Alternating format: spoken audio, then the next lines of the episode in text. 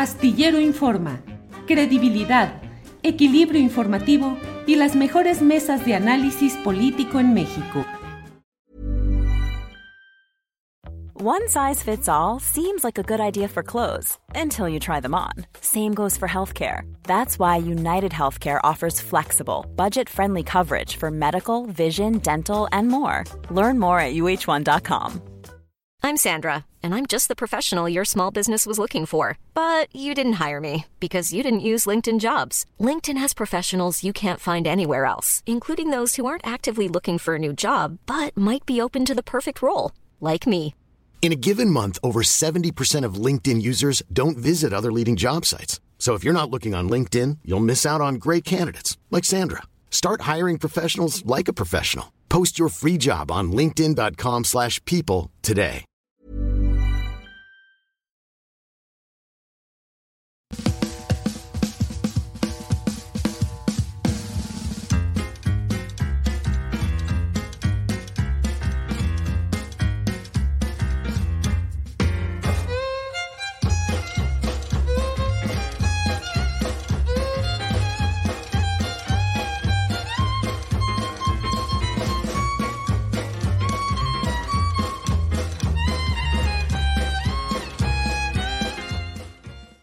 La una de la tarde, la una de la tarde en punto, ya estamos aquí en Astillero Informa.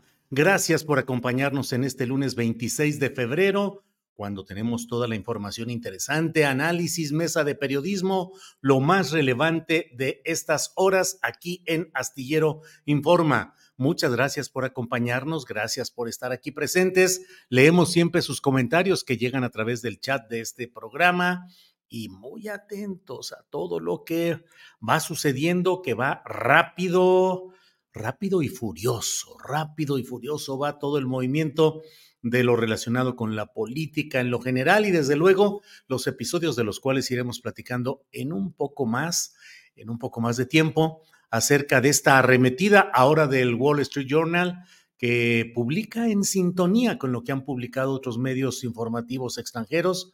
Mmm, pues eh, críticas específicamente a lo que se refiere a las políticas del presidente López Obrador en materia del crimen organizado, pero ¿qué hay detrás de todo esto? ¿Qué es lo que significa y por qué este acompasamiento, esta concertación de publicaciones del extranjero? Pero bueno, vamos a iniciar este programa de inmediato con una entrevista muy especial.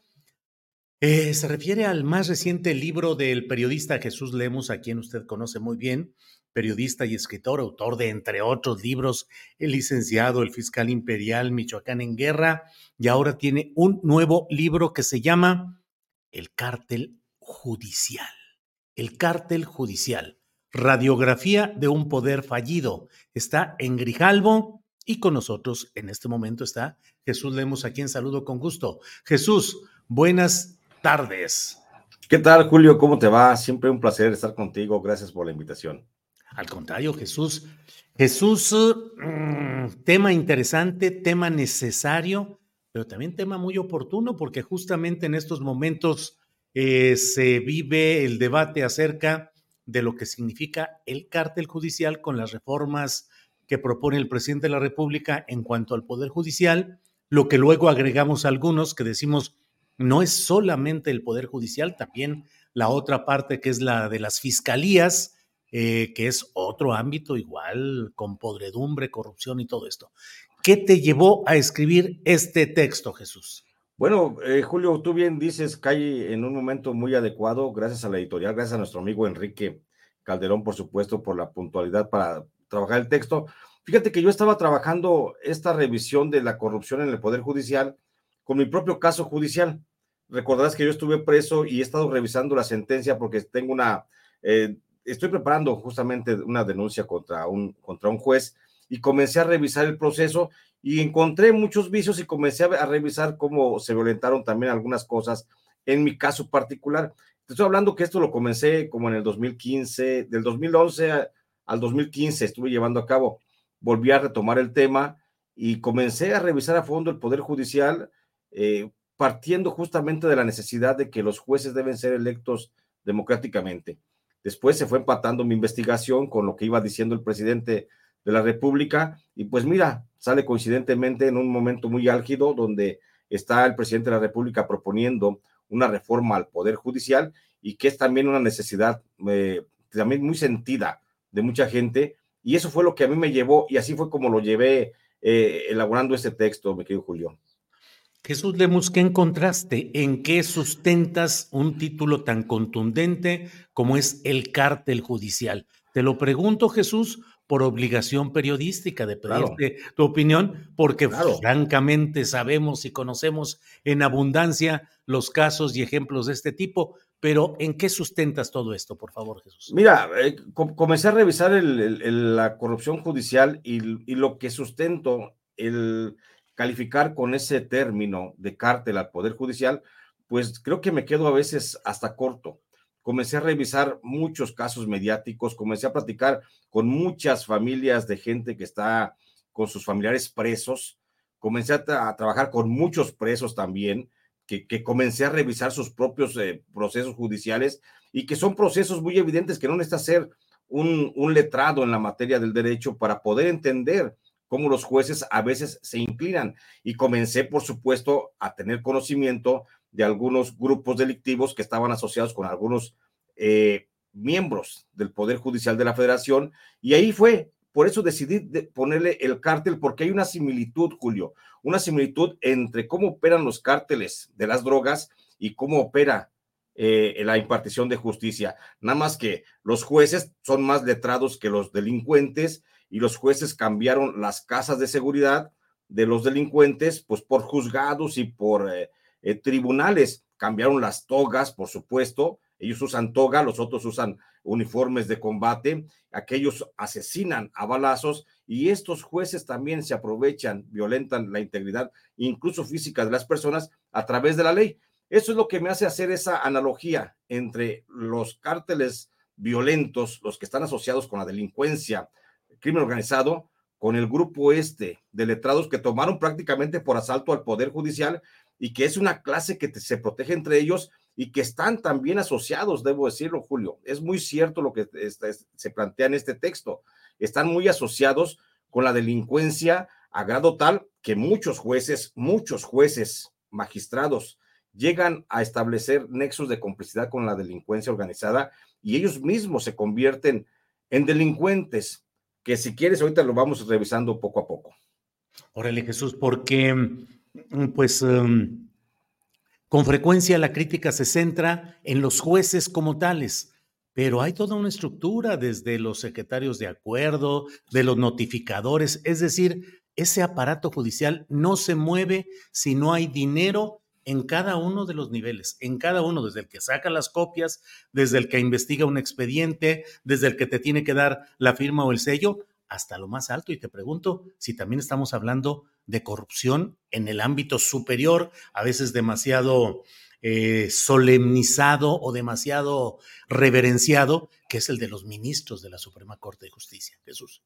Claro que sí, Julio. Fíjate que lo que, lo que plantea el presidente de la República, que habla de cómo los jueces eh, tienen altos sueldos, tienen una vida regalada, tienen una vida de privilegios y utilizan los fideicomisos para vivir a su antojo, pues la verdad es que eso es, se queda corto con lo que realmente hay dentro del Poder Judicial.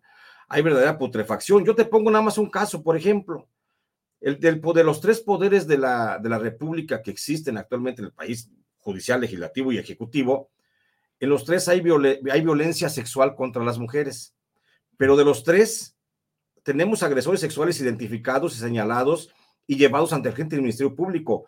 Hay, hay trabajadores del Ejecutivo que están señalados por violencia sexual y, tienen órdenes de, captura o tienen procesos abiertos, igual trabajadores o miembros del legislativo.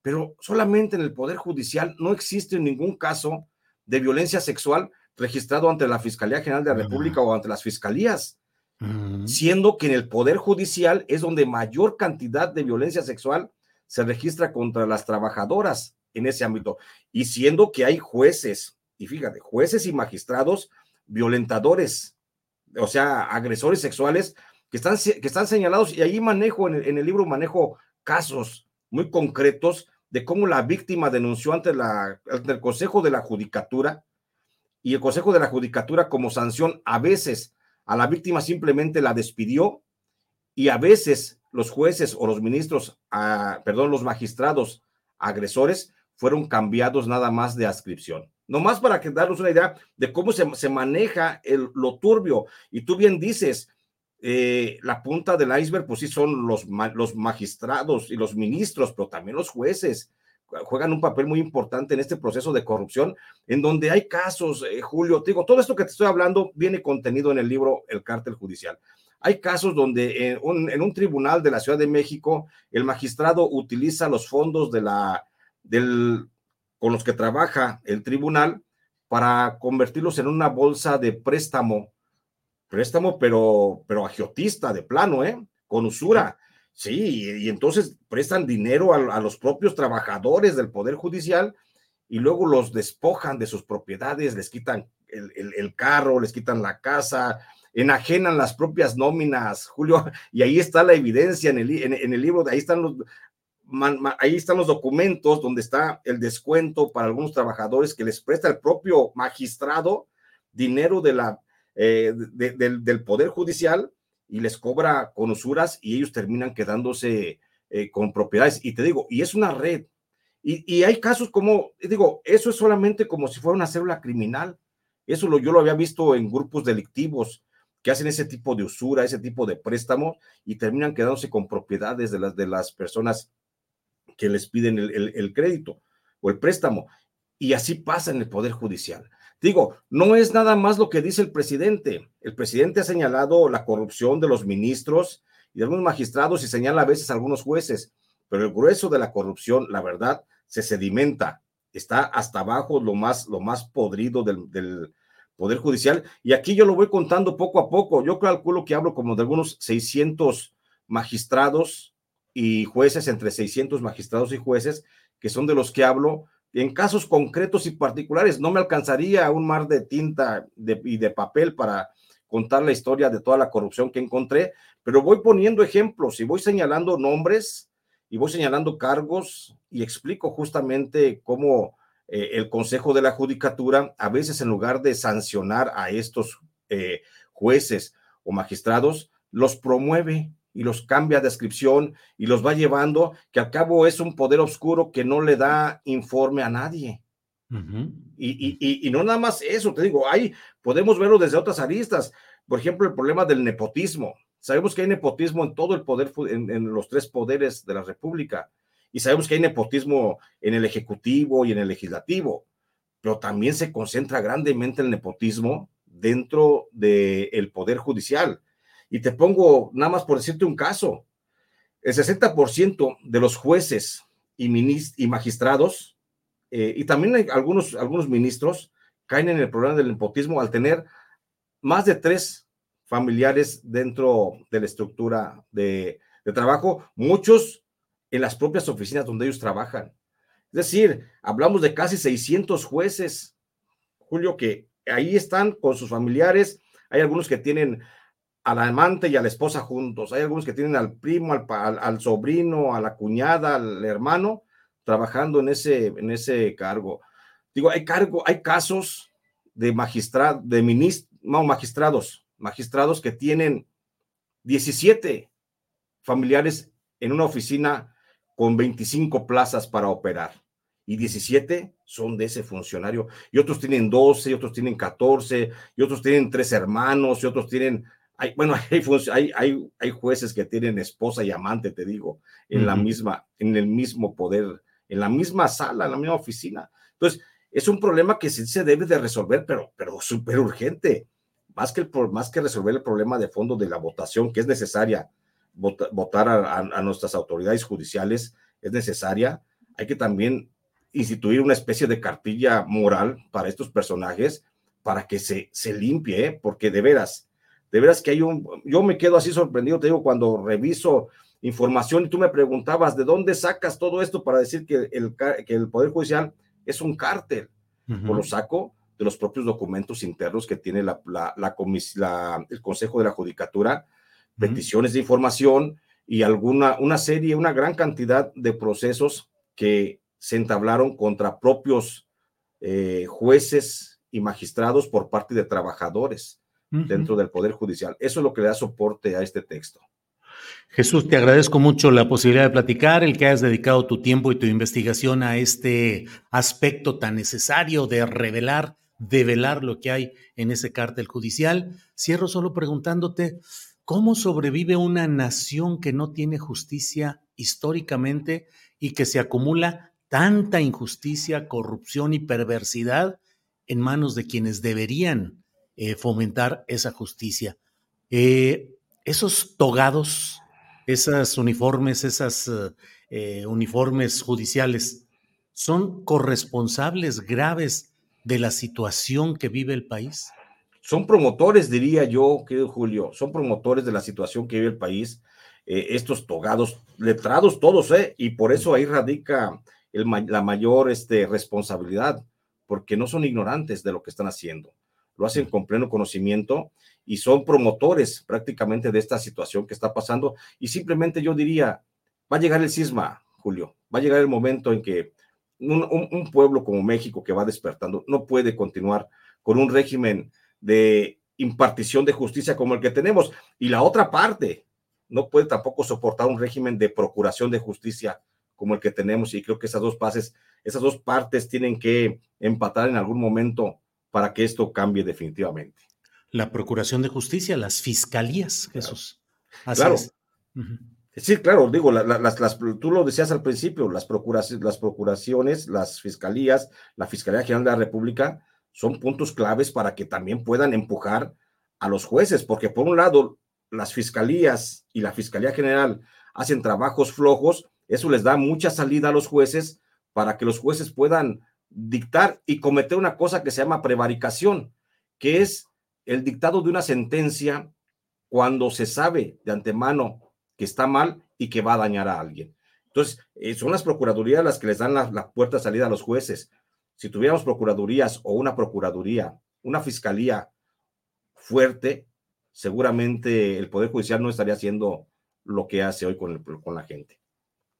Jesús, pues te agradezco mucho esta oportunidad. Tenemos ahí la portada del libro eh, el cártel judicial de editorial Grijalvo ya está disponible en librerías, entiendo que también por la vía del eh, libro electrónico, así es que a leer la radiografía de un poder fallido, el cártel judicial J. Jesús Lemus. Jesús, como siempre, muy agradecido de poder platicar contigo. No, Julio, el agradecido soy yo, siempre estar aquí en este espacio. Estamos pendientes, te mando un fuerte abrazo. Igual, hasta luego. Gracias. Gracias. Bien, es la una de la tarde con 17 minutos, una 17. Vamos de inmediato para tener un resumen informativo de este día con mi compañera Alex Fernanda, que ya tiene la información. Alex, buenas tardes. Hola Julio, ¿cómo estás? Feliz lunes 26. Gracias, Alex. ¿Qué tenemos en este día de arranque? Bueno, Ustedes estuvieron ayer y quienes no lo hayan visto, recuerden que está ahí domingueando con Alex Fernanda, con Luis Salas e Isaac Rosales, que ayer tuvieron de eh, invitada a Citlali Hernández, tuvieron la secretaria general del Comité Nacional de Morena, tuvieron también a Pepe Gil Olmos, jefe de información de la revista Proceso, y a una persona, un, un habitante en Estados Unidos que habló sobre las protestas en el New York Times. Así es que pueden asomarse ahí. Cristian García, así se, ajá, ahí se va el compañero. Pero sí, Julio, pues miren, por ahí este link, por si lo quieren ver, igual lo vamos a compartir en redes sociales para que le echen un ojito. Pero si te parece, Julio, pues vamos arrancando con las noticias, porque el día de hoy el presidente Andrés Manuel López Obrador expresó su indignación hacia YouTube luego de que la plataforma bajara la conferencia de prensa matutina del 22 de febrero en la que leyó el número de la periodista Natalie Kitrov. Desde Palacio Nacional dijo que no dejará de usar la plataforma y que uno no se sale del desfile, sino que lo sacan. Vamos a escuchar. Pero ya no hay que hablar de eso porque si no hasta censuran, ya hasta YouTube me cepilló. Tengo información de que es que a lo mejor no lo saben los, los dueños de YouTube, pero aprovecho para este, pedirles que investiguen porque parece que la empresa aquí, como sucedía con Twitter, estaba tomada por conservadores vinculados a, a un partido conservador. Solicitó alguna revisión a la plataforma de YouTube, esto con el fin de que le regresaran el video a la plataforma. Sí, este, quien me ayuda, Jessie, que es extraordinaria, tiene alguna relación con los de YouTube. Creo que le dijeron que si quitaba el teléfono, que podía subir de nuevo el texto. Entonces, ella hizo eso. Pero cuando yo me enteré, le dije respetuosamente, no, porque voy a volver a poner la carta que le enviaron a Jesús para que vean el tono, el modito, y luego el reportaje que hicieron, sin ninguna prueba, pero con un dardo envenenado. Institucional, pues me la mandó al correo institucional de. es una carta institucional, se la mandó al a tu correo institucional. Su teléfono también es institucional, es público. Eso luego nos enteramos. Y el día de hoy, el embajador de Estados Unidos en México, Ken Salazar, rechazó que el reportaje hecho por un medio estadounidense sobre el presidente López Obrador pueda afectar la relación de ambos países. En rueda de prensa desde Michoacán, junto con el gobernador Alfredo Ramírez, reiteró que el gobierno de su país no investiga al gobierno de México. Además, señaló que la relación entre ambos países ahora es más estrecha. Por otra parte, el periódico estadounidense The Wall Street Journal publicó un reportaje en el que señalan que durante el gobierno del presidente López Obrador, los cárteles mexicanos han incrementado su poder bajo la política abrazos no balazos. En el reportaje apunta que el cártel de Jalisco Nueva Generación y el cártel sinaloense se han extendido en más territorios, asesinando a grupos rivales y neutralizando elementos de seguridad en el país en distintos niveles. En esta nota que estamos viendo en pantalla, firmada por la OEM, menciona que eh, la publicación del reportaje se da unos días después en el que el periodista Tim Golden publicara en ProPublica un reportaje sobre el presunto financiamiento en la primera campaña del presidente López Obrador y del reciente reportaje de New York Times. Vamos a pasar a otro tema porque Claudia Sheinbaum conserva una ventaja sobre Xochil Gálvez, según revela la última encuesta de Buendía y Márquez para el Universal. En el sondeo nacional se realizó del 15 al 21 de febrero. Los resultados muestran que en este momento la intención de votos inclina 59% a Claudia Sheinbaum Pardo. Eh, Xochil Gálvez obtiene 36% y Jorge Álvarez Maínez registra 5%. El porcentaje de encuestados que no expresó referencia en intención de votos fue del 21%. Por cierto, el día de hoy, Jorge Álvarez Maínez, candidato presidencial de Movimiento Ciudadano, anunció a través de sus redes sociales que la senadora Laura Ballesteros aceptó la invitación para coordinar su, su campaña presidencial. Finalmente, vamos a pasar a la Ciudad de México porque el diario El País publicó este lunes una encuesta realizada por Encol donde apunta que la distancia entre Clara Brugada y Santiago Tahuada es de 16 puntos porcentuales. De acuerdo con el ejercicio que realizó esta agencia, Clara Brugada obtendría 56% en intención de votos, Santiago Tahuada el 40% y Salomón Chertovitsky apenas tendría un 4% en la intención de votos. Julio, regresamos contigo y recuerden que toda la información la pueden encontrar en julioastillero.com. Muchas gracias, Alex. Gracias por esta información. Resumen, seguimos adelante, Alex. Gracias, Julio. Bien, es la una de la tarde con 23 minutos. En unos en 10 minutitos estaremos más o menos con Jacaranda Correa para remover la neurona. Luego tendremos a Claudia Villegas con su sección de economía y luego la mesa de periodismo, usted lo sabe, con Jorge Meléndez, con eh, nuestra compañera Marta Olivia López y con Salvador Frausto. Hay muchos temas interesantes para platicar en este día. Pero yo hoy he querido detallar, entrar a detalle en dos temas que me parecen relevantes. Primero que nada, el hecho de que hoy el Wall Street Journal se suma a una cadena de informaciones publicadas por medios extranjeros que abundan desde diferentes flancos y de diversa manera para darle un apuntalamiento, porque finalmente en los hechos concretos así es, a la etiquetación de la administración del presidente López Obrador bajo el rubro de narco, de narcocandidato, narcogobierno, narcocandidata contra Claudia Sheinbaum. Eh, digo que son diversos tratamientos porque primero tuvimos los tres envíos eh, que implicaron el señalamiento a partir de derivaciones, filtraciones de la DEA. Eso pasó en Inside Crime, en ProPublica y con la columna de Anabel Hernández publicada en un medio alemán. Pero finalmente eso no pasó, digamos, la prueba de la veracidad y de la comprobación y la seriedad periodísticas y digamos que solo sirvió para darle pie a la propia Xochitl Galvez de que fuera a Estados Unidos. Fue sincronizado. Eh, la plataforma periodística de la Triple Alianza de las Filtraciones le dio pie al inicio de la gira de Xochitl Galvez para quejarse precisamente de este tipo de cosas y luego para la colocación de estas etiquetas en redes sociales.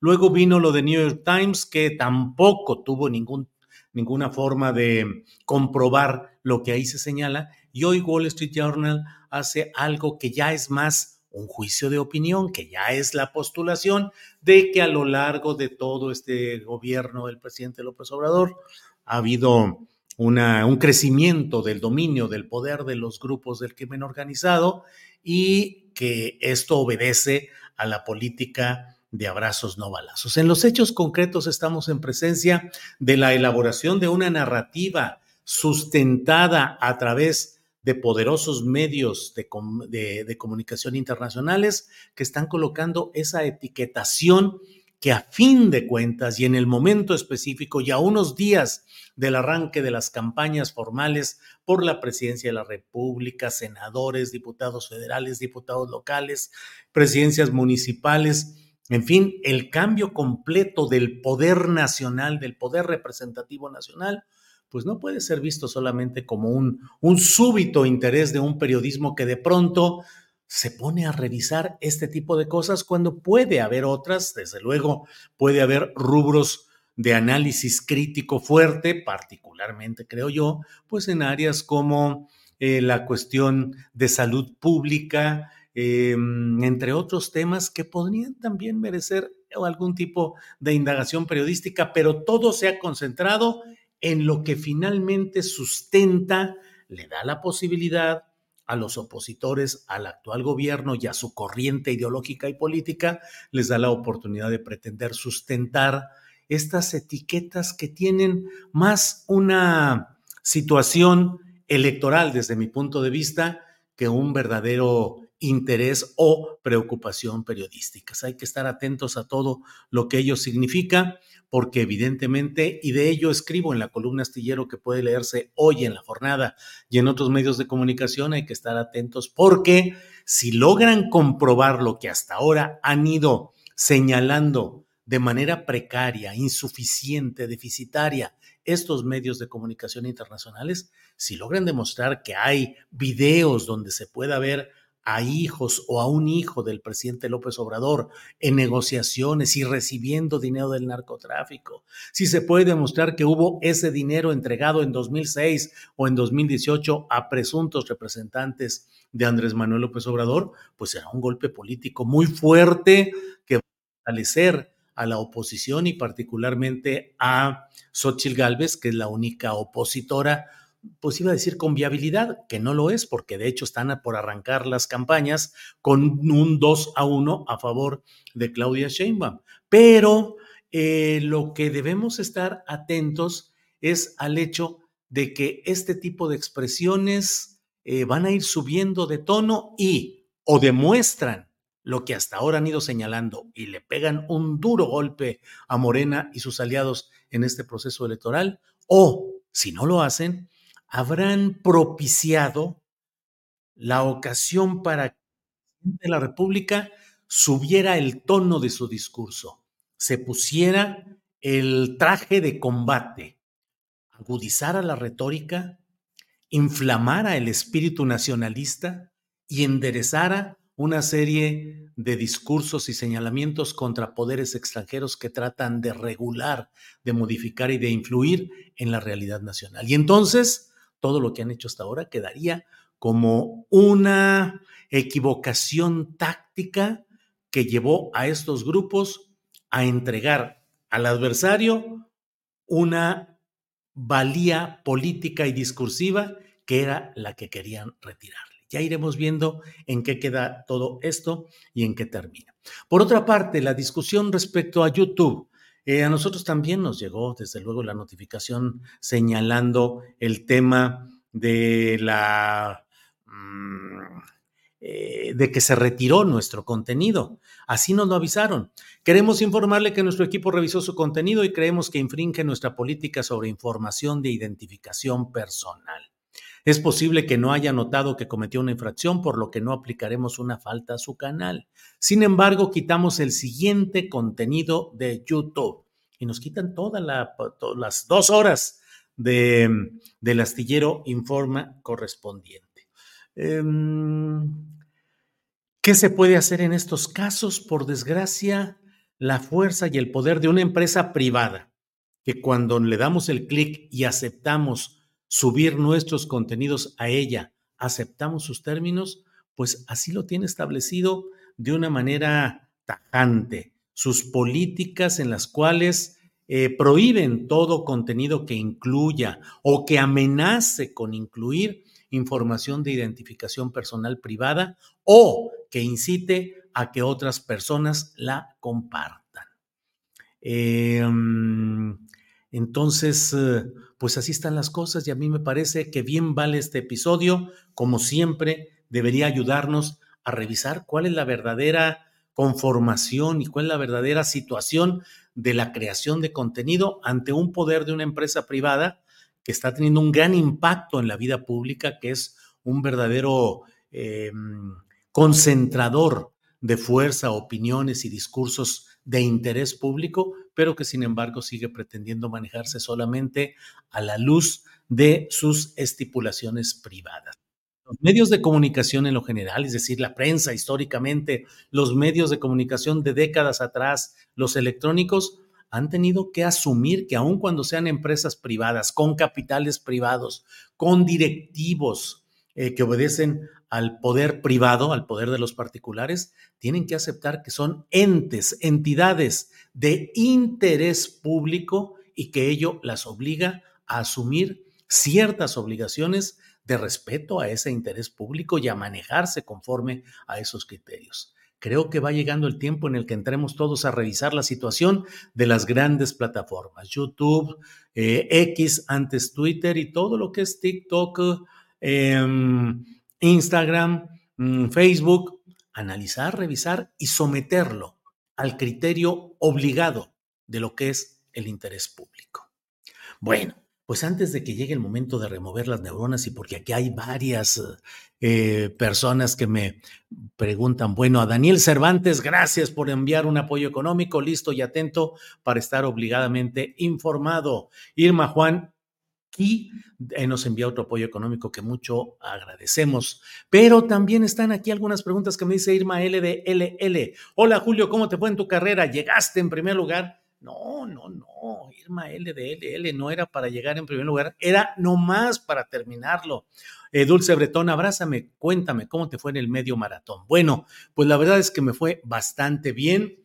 Fuimos 17 eh, mil competidores, hice los 21 kilómetros y medio en eh, 2 minutos 32 horas con 35 minutos, es el horario ya eh, a un ritmo de 7 eh, y fraccioncita 7.1, 7.2 de minutos por kilómetro. Es decir, un kilómetro lo fui cubriendo cada kilómetro en promedio en 7 minutos y fraccioncita.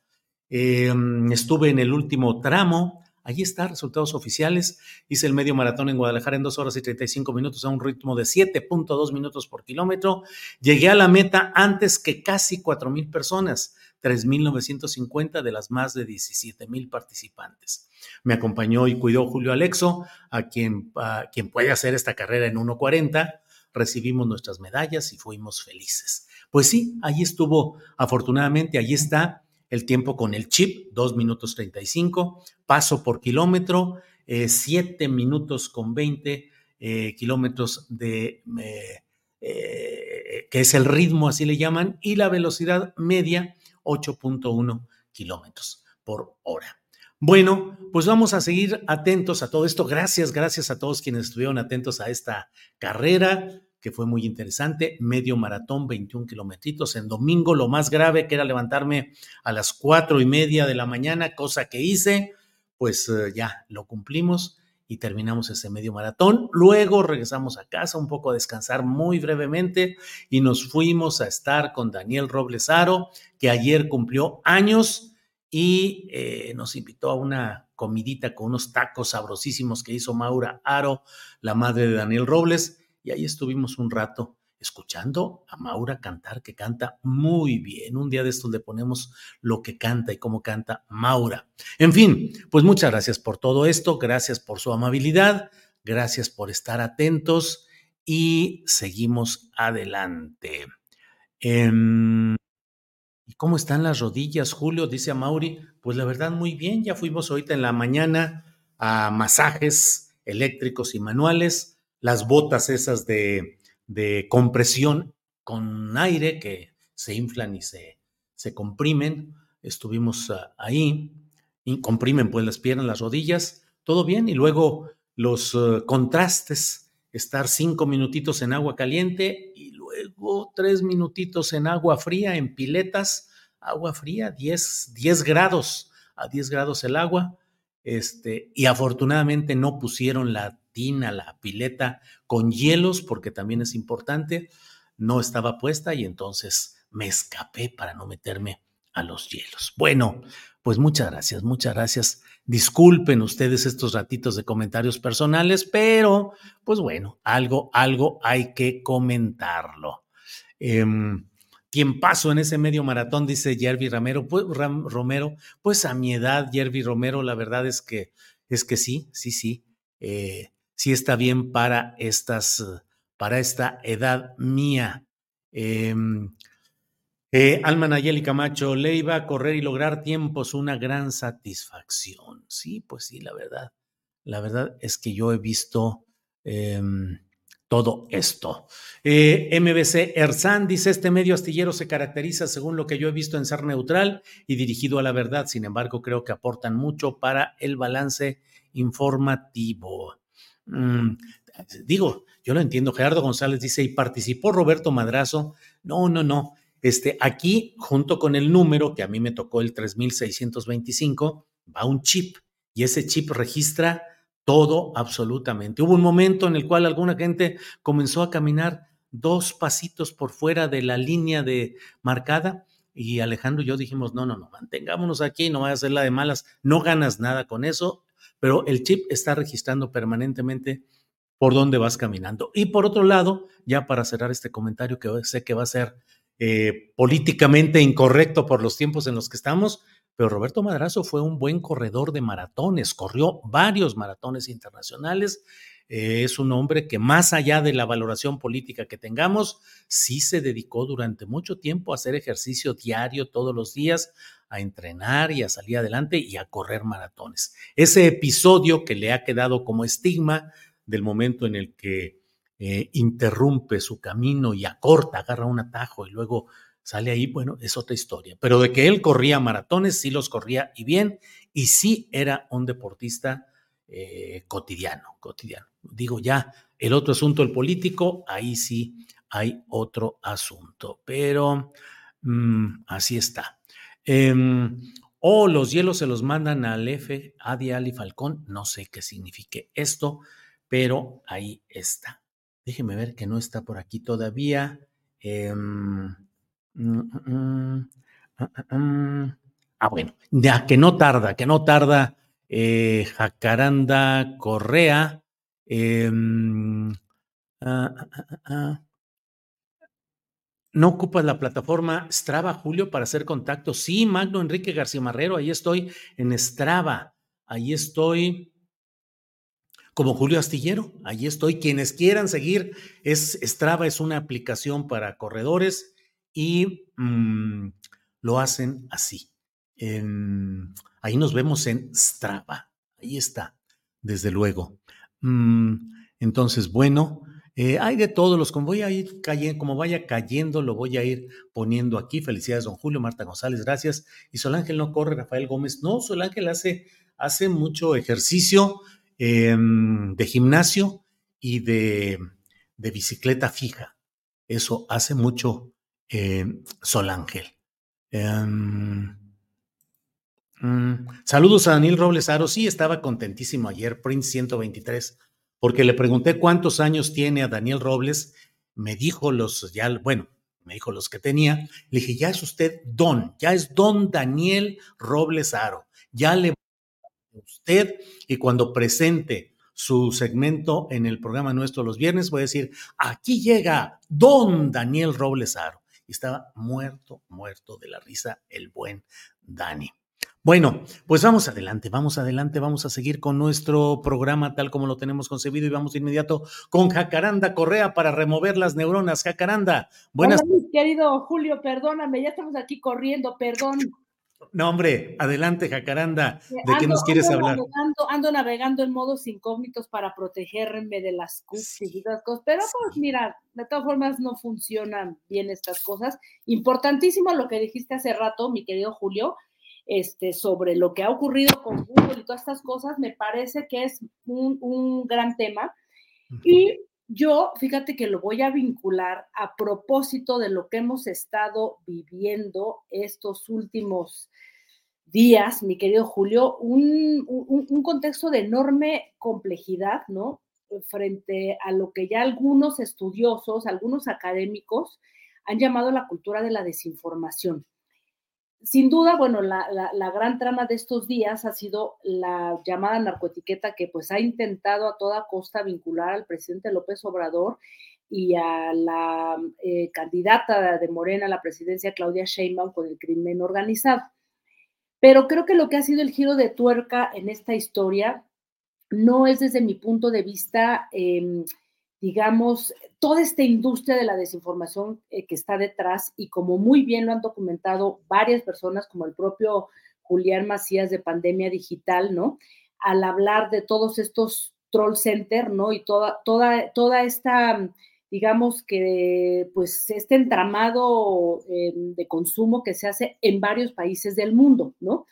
Eh, yo creo que eso es una de las, de las tantas lecturas, este, querido Julio, pero para mí, lo más impactante es que a esta guerra de desinformación se han abierto, eh, se han sumado abiertamente, y subrayo el abiertamente, periodistas, ¿no? Medios, no solamente corporativos, también youtubers, este, líderes de opinión, influencers, lo que sea que eso signifique, tanto nacionales como internacionales, este Julio. Y me parece que hemos llegado a un punto de inflexión en el que o paramos y echamos reversa o vamos a ver cómo se va a construir en México, pues una especie de, mm, pues uno de los mayores laboratorios desinformativos para desestabilizar no solo al gobierno, sino que va a poner en jaque y en riesgo a los propios procedimientos democráticos que tanto trabajo nos ha costado pues apuntalar. Y ahora lo voy a explicar por qué.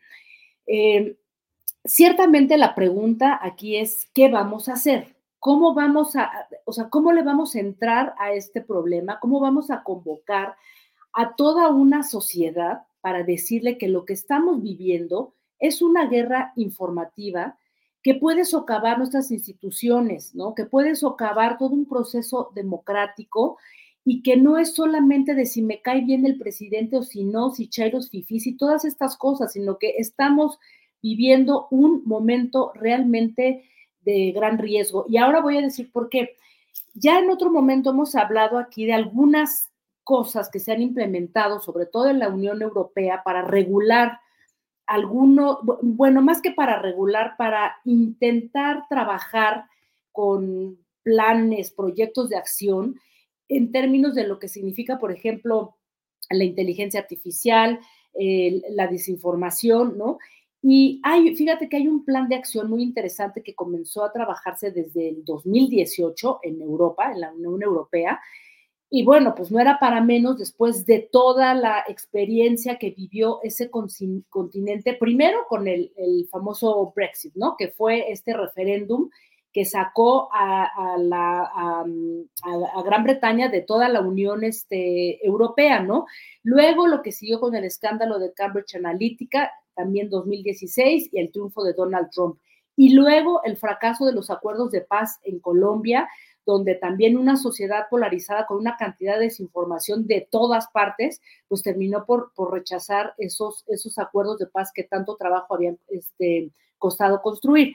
Entonces, a partir de estas experiencias, en la Unión Europea ha habido varios ejercicios y uno de ellos empezó en el 2018, luego terminó eh, construyéndose para el 2020 un plan de acción em, que se ha ido, digamos que trabajando, un plan de acción contra la desinformación, en el que se plantea una suerte de respuesta integral en la que participan, y subrayo, de manera plural, eh, sí, o sea, servidores públicos, pero sociedad civil, expertos, académicos, también políticos, pero es una, son iniciativas que trascienden, ¿no? Las ideologías que trascienden los acuerdos partidistas.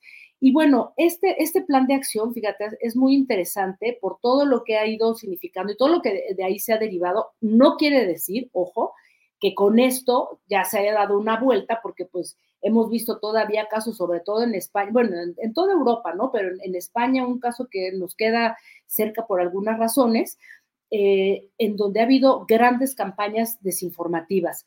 Este plan de acción contra la desinformación, Julio, se, mm, se ha ido discutiendo y destaca, fíjate, muy interesante, que para poder afrontar este reto se requiere una mejor comprensión de todo el fenómeno de la desinformación, cuáles son las intenciones, cuáles son las herramientas que se usan y los objetivos, ¿no?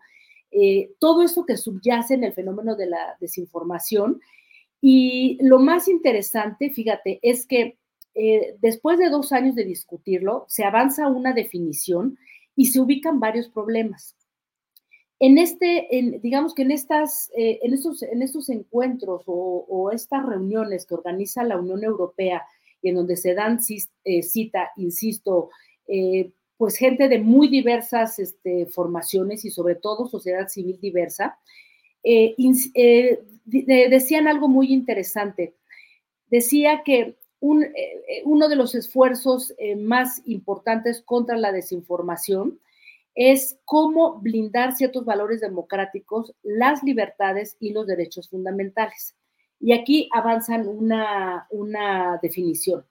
Y es muy interesante porque creo que aquí se, se, conecta con lo que estamos viviendo, todo lo que ha ocurrido con las narcoetiquetas y cómo se han ido vinculando otros periódicos. Fíjate lo que dicen aquí, muy interesante.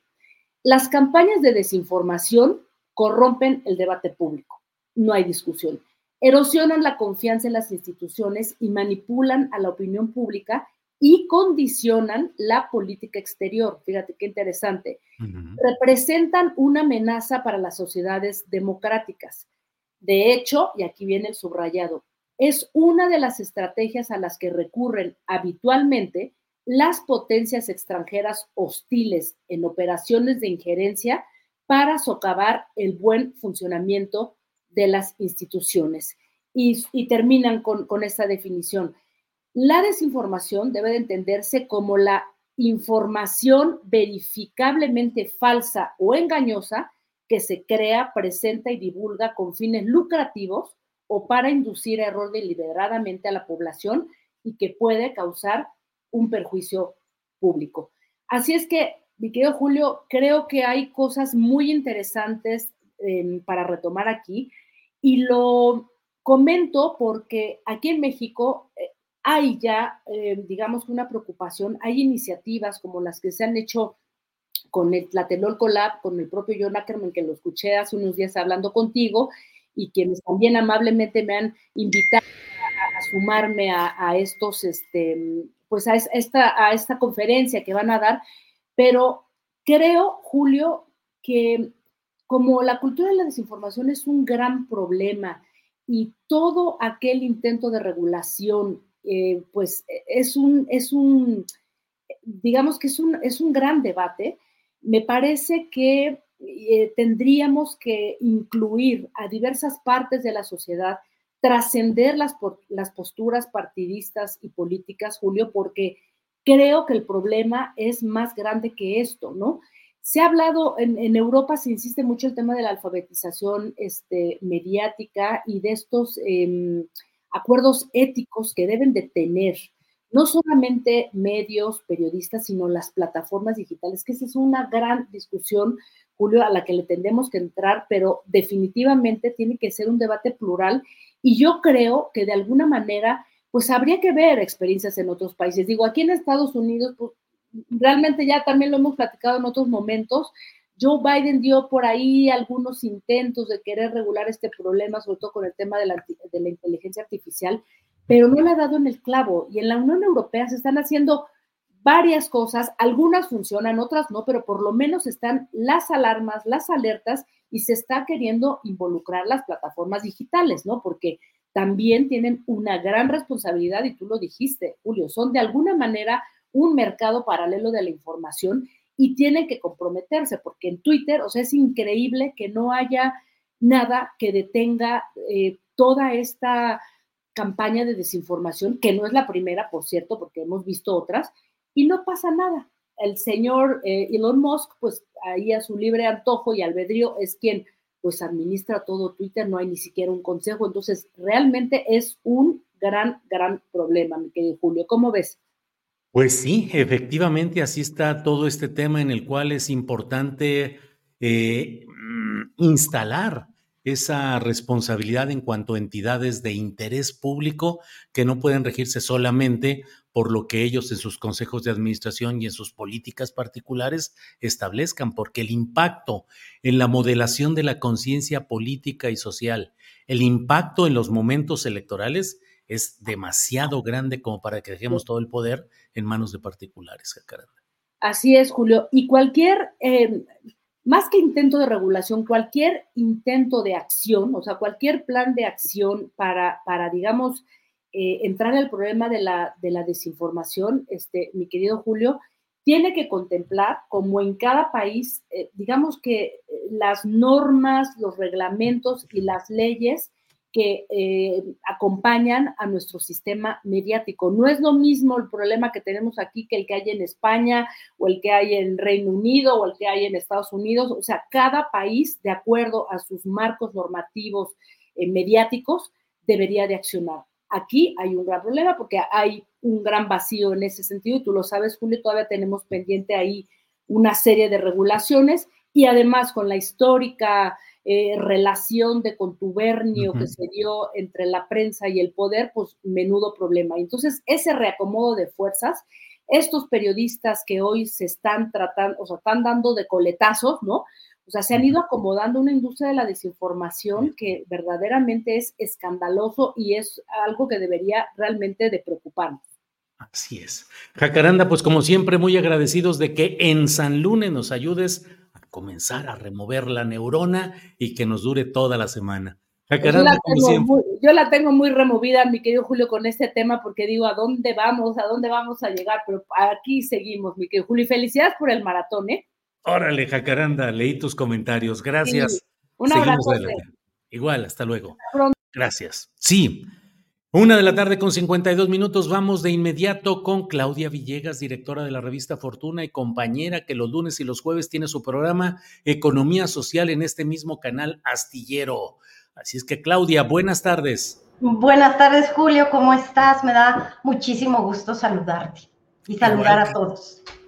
Claudia, muy amable, ¿qué nos vas a decir hoy? ¿Qué tema, qué tópico vas a tocar en esta ocasión? Mira Julio, queremos compartir con ustedes una nota que acabamos de publicar en el portal de la revista Fortuna sobre exportadora de sal. El fin de semana el presidente López Obrador estuvo por allá en el norte del país junto con Raquel Buenrostro y dieron a conocer que compran el capital que tenía la empresa Mitsubishi. Mitsubishi, que desde la década de los 70 pues era dueña y, y, casi eh, pues muy, muy, muy beneficiada de esto. Bueno, pues ahí en la revista Fortuna, Julio, estamos publicando que la operación, que 1.500 millones de pesos fue la que, lo que se invirtió para pues comprar el 49% de eh, Mitsubishi, Bueno, fíjate, Julio, que ahora estamos publicando un texto que se basa en un análisis del doctor Alberto Ortiz. Él es fundador de la consultoría Bank and Finance, el catedrático economista. Bueno, pues nos dice que esta asociación público-privada, desde la década de los 70, pues ha sido como uno de los peores negocios. Claro, Julio, amigos y amigas, no se va hasta la década de los 70. Sin embargo, hace un análisis muy interesante de cuánto le costó al gobierno mexicano entre 2012 y 2022 esta sociedad con Mitsubishi. En exportadora de sal, fíjate Julio, se perdieron 156 mil 947 millones de pesos mexicanos en ingresos potenciales. 121 mil, dice el doctor Alberto Ortiz, 121 mil 720 millones de pesos corresponden a ingresos por ventas perdidas y 35 mil 227 millones de pesos a rendimientos no realizados de esos egresos, ingresos perdidos. Y continuó, Julio. Solo en 2022, al vender 7.2 millones de toneladas de sal a un precio promedio de 21 dólares por tonelada, en lugar del precio promedio del mercado estadounidense, fíjate, Julio, 130 dólares por tonelada, pues exportadora de sal perdió 785 millones de dólares, unos 15.750 millones de pesos. Este monto por tan solo un año de operación es muy similar al escándalo de Segalmex, el Ponzi que se dio en el gobierno federal, Julio. Entonces, creo que vale la pena traer a colación esta nota ahora que pues están cuestionando mucho lo que está haciendo el gobierno federal. Bueno, como sucedió con otras empresas que se adquirieron, como la de eh, gases industriales allá en el estado de Hidalgo, ahora esta, ¿Cuánto dinero no ha perdido el gobierno por mantener estos acuerdos? ¿En dónde, Julio, se firmó este acuerdo de que teníamos que regalar la sal de nuestro país, Julio? ¿Qué te parece? Un tema de larga historia, porque ese tema tiene largo rato ahí en la, en la discusión y el análisis públicos de todos estos temas. Y bueno, pues iremos viendo qué más se va esclareciendo respecto a este punto. ¿Qué más tenemos por ahí en el portafolio informativo de Claudia Villegas? Julio, pues mira, fui a invertir un dólar, un dólar para comprar mi suscripción a The New York Times. Y les quiero compartir que me puse a leer porque yo creo que para un periodista también los comentarios que se hacen sobre investigaciones a veces también nos dan algunas pistas sobre lo que opinan los lectores, por ejemplo, de The New York Times. Solo voy a poder pagar un dólar un mes y luego ya me van a cobrar dos, 12 dólares. Yo creo que lo voy a cancelar, pero por ahora soy suscriptora del Times. Fíjate, Julio, te voy a leer solo dos comentarios. Si solo lees esto de, y, y sí le fui a investigar un poquito si eran eh, pues lectores reales, Julio, hice ahí un par de, de checks, como dicen allá, son lectores reales, con perfiles en Twitter y, reales, pues, con otros comentarios en el diario The New York Times. Fíjate, uno de ellos dice, si solo lees la cobertura del New York Times sobre México, nunca entenderás a México porque el periódico reproduce fielmente las opiniones sesgadas, profundamente arraigadas en la sociedad estadounidense sobre nuestro vecino del sur y por extensión latinoamericano. Nótese que el artículo de la jefa de corresponsales de The New York Times en México nunca cuestiona la integridad del presidente López Obrador, pero no proporciona pruebas contundentes de las irregularidades, solo suposiciones y una gran cantidad de especulaciones. Y otro, Julio, rapidísimo te lo comparto. Es cierto que me costó un poco llegar al punto del artículo. Que López Obrador sea un objetivo para las operaciones de Estados Unidos no me sorprende, dado el hecho de que es un hombre antineoliberal y de izquierda. Y como tal, ciertamente no baila al ritmo de la música del capital estadounidense, también como desea Washington. El artículo está lleno de palabras, acusaciones, apunte, informante, en el mundo real en su mayoría excriminales sentenciados. Cualquier cosa menos una prueba, lo que es sorprendente en realidad es cómo se están haciendo juicios de eh, países mientras Estados Unidos no se investiga. Pues aquí los comentarios, Julio, valió la pena mi dólar que invertí. Eh, voy a seguir leyendo los 500, 600 comentarios. ¿Y, cómo ves lo que opinan allá de, de New York Times? Pues sí, efectivamente. Y es muy importante porque hay que hurgar, hay que asomarnos a lo que son este tipo de opiniones, porque una cosa es lo que se publica en estos medios y otra lo que comentan. Eh, es muy interesante. A veces eh, nos encerramos un poco en la lectura solo de nuestros medios, de nuestro país, de lo que hay ahí. Y no, yo con frecuencia me asomo a todo lo que puedo, particularmente en español, al país. Ya sé que hay un sesgo ahí informativo que siempre se señala está Público de España, El Diario de España, que también es muy bueno, eh, Contexto, CTXT, eh, también muy bueno de España, Página 12 de Argentina, en fin, pues estar atentos a todo lo que hay.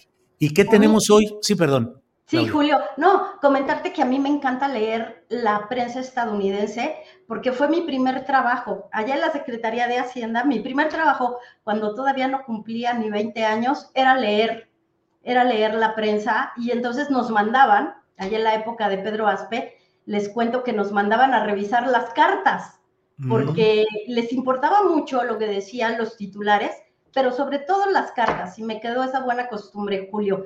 Perdón por la interrupción, hoy te quiero comentar que tuvimos eh, pues una conferencia de prensa en la mañana de City Banamex, en donde todo el equipo de estudios económicos, rápidamente les adelanto esto que vamos a platicar en economía social hoy por la noche, a las 8 de la noche, pues nos decían que los mercados financieros, bueno, pues no están tan preocupados porque sí ven que la elección, pido disculpas a los seguidores de Xochitl Galvez, pero esto lo opinan los mercados financieros, no ven competida la elección, creen que va a ser una, una elección donde pues ya se tiene casi seguro quién va a ser la próxima presidenta, que por eso no les preocupa mucho, lo que les preocupa es Estados Unidos, en donde el posible regreso de Trump sí le puede meter mucho ruido a México, porque Trump va contra el capital asiático y el proteccionismo. Y pues nada más decirte, Julio, que eh, hoy en la noche vamos a platicar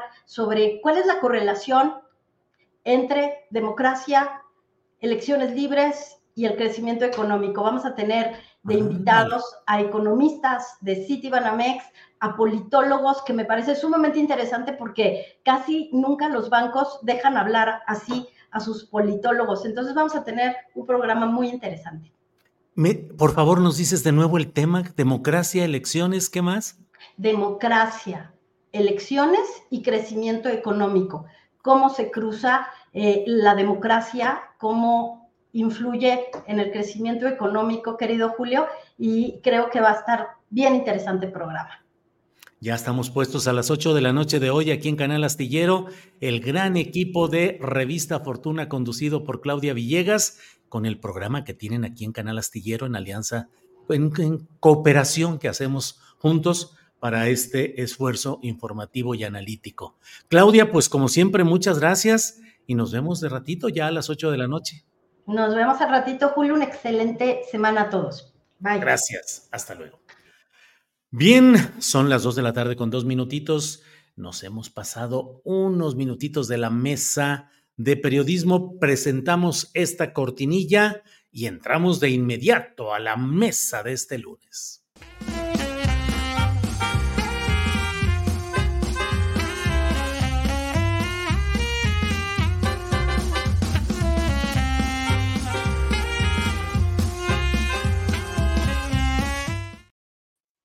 Bien, ya estamos por aquí. Jorge Meléndez, buenas tardes.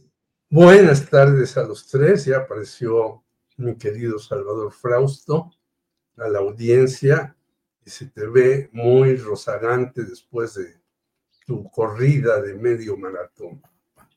Gracias, Jorge, muy amable. Marta Olivia López, buenas tardes. ¿Qué tal, Julio? Muy buenas tardes. Pues sí, felicidades. Primero que nada, pasa la fórmula. Dijiste la vez pasada que iba a haber un programa especial sobre eso. Yo me uní al ejercicio, pero todavía al medio maratón Gracias, gracias por eh, este, el acompañamiento aquí. Salvador Frausto, Jorge, un gusto. Buena tarde. Gracias, Marta Olivia. Salvador Frausto, buenas tardes, Salvador. Buenas semana, Julio, Marta, Jorge. Pues es un gusto como todos los lunes arrancar aquí analizando y conversando sobre, sobre esta elección que ya, ya empezó. Híjole, sí, sí, sí, ya, ya empezó Salvador Frausto. Jorge Meléndez, de hecho, esta es la etapa más dura de lo que llevamos hasta ahora con este asunto de las publicaciones en diarios internacionales y luego esta guerra de los celulares respecto a develaciones de números. Eh, pinta para muy pesadito y muy candente el tramo que falta. ¿Cómo lo vas viendo, Jorge? Pues sí, es que realmente las etapas que dice el INE, pues no son así.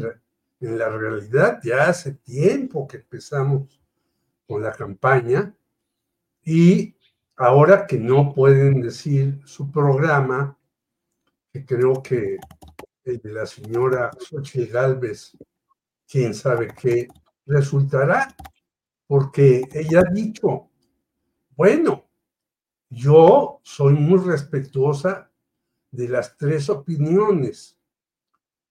Por lo tanto, pues hay una contradicción ahí entre la opinión del PRI con la del PAN y del PRD, o lo que queda de él, como tú dices, con la de los otros dos.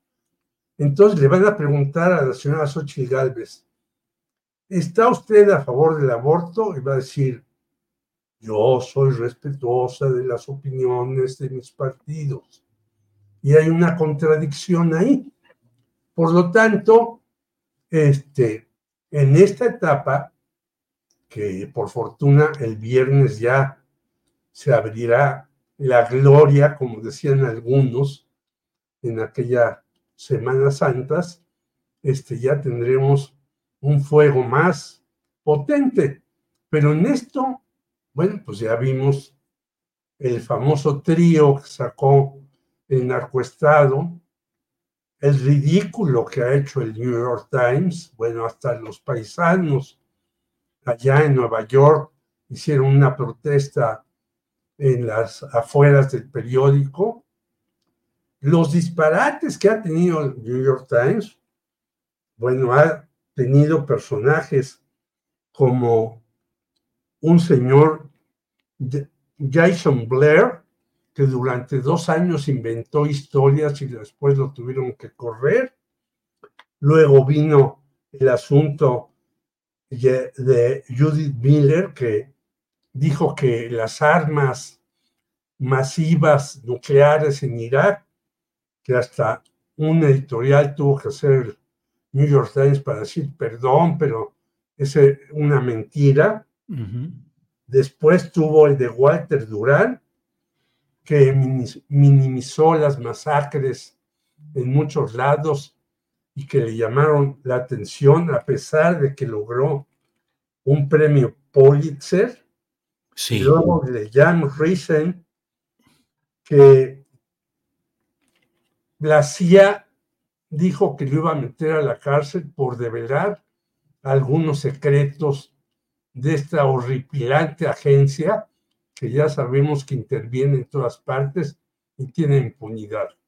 Y entonces el cuate ya no dijo nada. Es decir, cuatro muestras, entre muchas otras más, de que este periódico, como otros periódicos de Estados Unidos, están patrocinados por muchos, por la eh, Asociación Nacional del Rifle, que es espantosa, por farmacéuticas. Recordemos que los oxicodón eh, se financiaba eh, con la muerte de ciudadanos estadounidenses, pero era recomendado por muchos periódicos y medios en Estados Unidos. Y muchas otras cosas más sí. los medios no han dicho, pues las regamos, discúlpenos, pero nosotros hicimos esto. Porque ellos están ligados a las, empresas farmacéuticas militares y de otro tipo. Bien, Jorge, gracias. Marta Olivia, pues qué empezar la campaña cuando, por ejemplo, el Universal, que no es un diario que sea especialmente proclive a 4T o a López Obrador, establece hoy en una encuesta de Buendía y Márquez que el 59% de la intención de voto está a favor de Claudia Sheinbaum, el 36% para Xochitl y el 5% nada más para Jorge Álvarez Maínez. Es decir, hay una gran distancia entre Xochitl y Claudia, al menos ahorita. ¿Cómo ves ese arranque y con Hiring for your small business? If you're not looking for professionals on LinkedIn, you're looking in the wrong place. That's like looking for your car keys in a fish tank. LinkedIn helps you hire professionals you can't find anywhere else, even those who aren't actively searching for a new job but might be open to the perfect role. In a given month, over 70% of LinkedIn users don't even visit other leading job sites. So start looking in the right place. With LinkedIn, you can hire professionals like a professional. Post your free job on linkedin.com slash people today. Burrow's furniture is built for the way you live. From ensuring easy assembly and disassembly to honoring highly requested new colors for their award-winning seating, they always have their customers in mind. Their modular seating is made out of durable materials to last and grow with you. And with Burrow, you always get fast, free shipping. Get up to 60% off during Burrow's Memorial Day sale at burrow.com slash ACAST. That's burrow.com slash ACAST. burrow.com slash ACAST. Esas cifras, Marta Olivia. Pues sí, eh, lo que yo veo es eh, malas noticias para la candidata de la oposición porque una vez más esta encuesta la sitúa por 20, por 20 puntos porcentuales o más por debajo del primer lugar desde que se dieron a conocer los nombres de quienes van a estar en la boleta. Son 23 puntos para ser precisos en esta encuesta de Buendía y Márquez que fue publicada hoy. Y es que más allá del resultado que prácticamente no sorprende a nadie, yo quiero rescatar un dato de este ejercicio. Según la encuesta, 54% ya tiene claro por quién va a votar un aumento significativo si se compara con 45% registrado en febrero del 2018, la última medición antes de las campañas presidenciales que tuvieron como ganador Andrés Manuel López Obrador. La encuesta agrega que un porcentaje similar aún alberga dudas sobre el sentido de su voto, lo que sugiere la posibilidad de cambios en las preferencias durante las campañas que comenzarán este primero de marzo. Veo bastante complicado que esta tendencia de voto se mueva mucho durante la campaña, aunque claro, seguramente veremos estrategias desesperadas de intentos de ganar el voto a costa de lo que sea por parte de la oposición. Tampoco no me sorprende, pero sí me deja un mal sabor de boca el hecho de que Movimiento Ciudadano haya desperdiciado una enorme oportunidad de presentar un perfil político de mujer interesante y vaya que hay algunas ahí que pudieran presentar, está Patricia Mercado, lo ubico en este momento, por supuesto este, y que ellos pudieran presentar una plataforma alternativa e interesante del rumbo que debe tomar el país. En lugar de eso, tenemos a un joven exprista que se apegó a la forma de hacer política de Dante Delgado y que se conformará voluntaria o involuntariamente con ser un hombre anecdótico en el mejor de los casos llegará al 8% del total de votos en junio próximo. Así que me parece que ese es, ese es el apunte al respecto. Bien, Marta Olivia, muchas gracias. Salvador Frausto. Em, pues están los datos, arranca ya este 1 eh, de marzo las campañas presidenciales. ¿Qué opinas? Todo está cerrado definitivamente en Xochitl y en Claudia Sheinbaum. No hay ningún rango de esperanza para Álvarez Maínez, pregunto. Eh, y por otra parte, mm, los lugares de arranque de las dos punteras. Claudia en la Ciudad de México, donde hay también un ruidero por las postulaciones de candidaturas a diversos cargos de elección popular, grillas internas, versiones de distanciamiento, incluso Claudia Sheinbaum, eh, mm, Clara Brugada, y Xochitl dice que va a arrancar campaña en Fresnillo, Zacatecas, una de las ciudades más violentas del mundo, con todo lo que se ha vivido y, lo pregunto para que tú nos des tu opinión, Salvador, pues subrayando el tema de narcogobierno y narcocandidaturas. Salvador. Sí, eh, Julio, bueno, pues lo que estamos viendo, Xochitl es la que tiene que apostar, la que tiene que arriesgar en este caso, eh, al estar abajo por entre 20 y 30 puntos eh, en las encuestas, dependiendo las mediciones de distintas empresas. Eh, entonces ella tiene que apostar y ya lo está haciendo de manera fuerte, sobre todo con este asunto de la campaña deliberada contra y orquestada desde desde granjas de bots en el extranjero y desde medios extranjeros eh, sobre el, el, supuesto narcogobierno. E, ese es un elemento que está ahí, arrancó hacia finales de enero y se mantuvo como un tema de conversación en redes sociales durante todo eh, febrero. Eh, pero lo que vemos de Xochitl es ese ánimo de, de, querer retar, de querer apostar, de querer eh, tratar de reducir los márgenes que le lleva Claudia Sheinbaum. Recordemos qué ha pasado en las últimas elecciones. Por ejemplo, la elección de 2018 en las encuestas arrancó bastante arriba Andrés Manuel y terminó eh, ganando la elección em, eh, en aquella ocasión. En la elección de 2012 fue el mismo fenómeno. Peña Nieto arrancó bastante arriba en las encuestas y aunque se fueron cerrando, pues ganó con una de manera más o menos holgada el priista Peña Nieto. Sin embargo, en las dos elecciones anteriores, el fenómeno fue al revés. Es decir, eh, arranca en la contienda del 2006 con Andrés Manuel por encima de, Felipe Calderón y eh, más o menos entre marzo y abril empiezan a cambiar las tendencias, se cierra la elección y pasó lo que vimos en aquel agitado 2006, que prácticamente quedaron empatados y que, bueno, pues ahí el, discurso de que hubo fraude electoral por parte de la, izquierda y el aval del de, INE de Ugalde del tiempo eh, para validar una elección eh, pues muy desaseada y con muchas trampas, con mucha guerra sucia, se parece a, a, lo que ya estamos viendo y que me parece que lo vamos a ver, como dijo Fernández Noroña ayer, viene muy rudo, viene muy fuerte el estilo de campañas negras que usó Calderón lo está utilizando en esta ocasión Xochitl Galvez. Y si nos remontamos a la elección anterior, la del 2000, también em, vemos, aunque ahí las encuestas eran un poco menos confiables que, que ahora, sí hay algunas que, permiten ver que arranca la Bastida eh, con cierto margen y que eh, Vicente Fox lo va alcanzando, lo va alcanzando hasta que le gana la elección.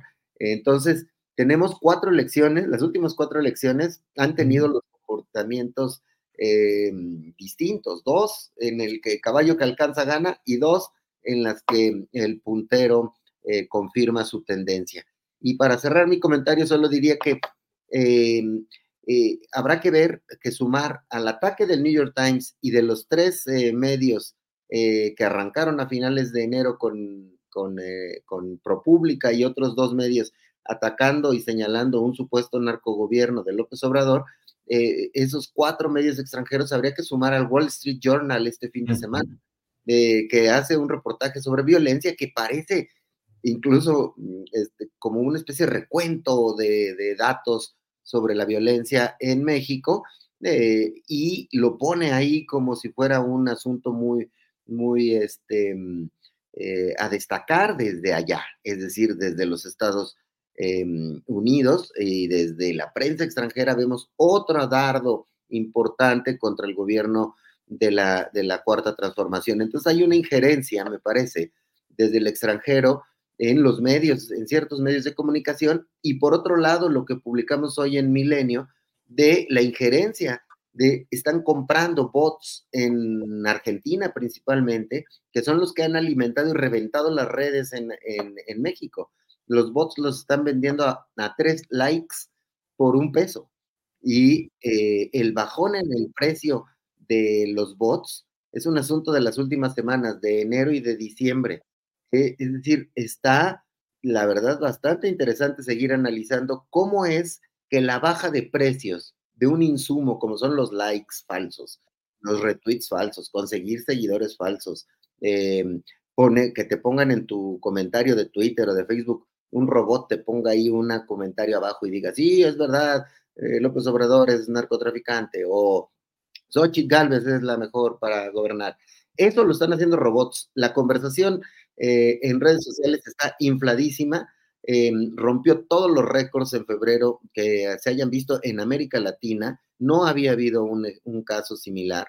Eh, son solo cuatro días, los hashtags medidos de cuatro días son 200 millones de eh, conversaciones, de las cuales la mitad están siendo alentadas por robots extranjeros, principalmente argentinos, pero también españoles y colombianos. Entonces hay una intervención extranjera en esta elección a la vista y, y, fuerte y se le ve el dinero detrás, las orejas del dinero detrás a este tipo de campañas.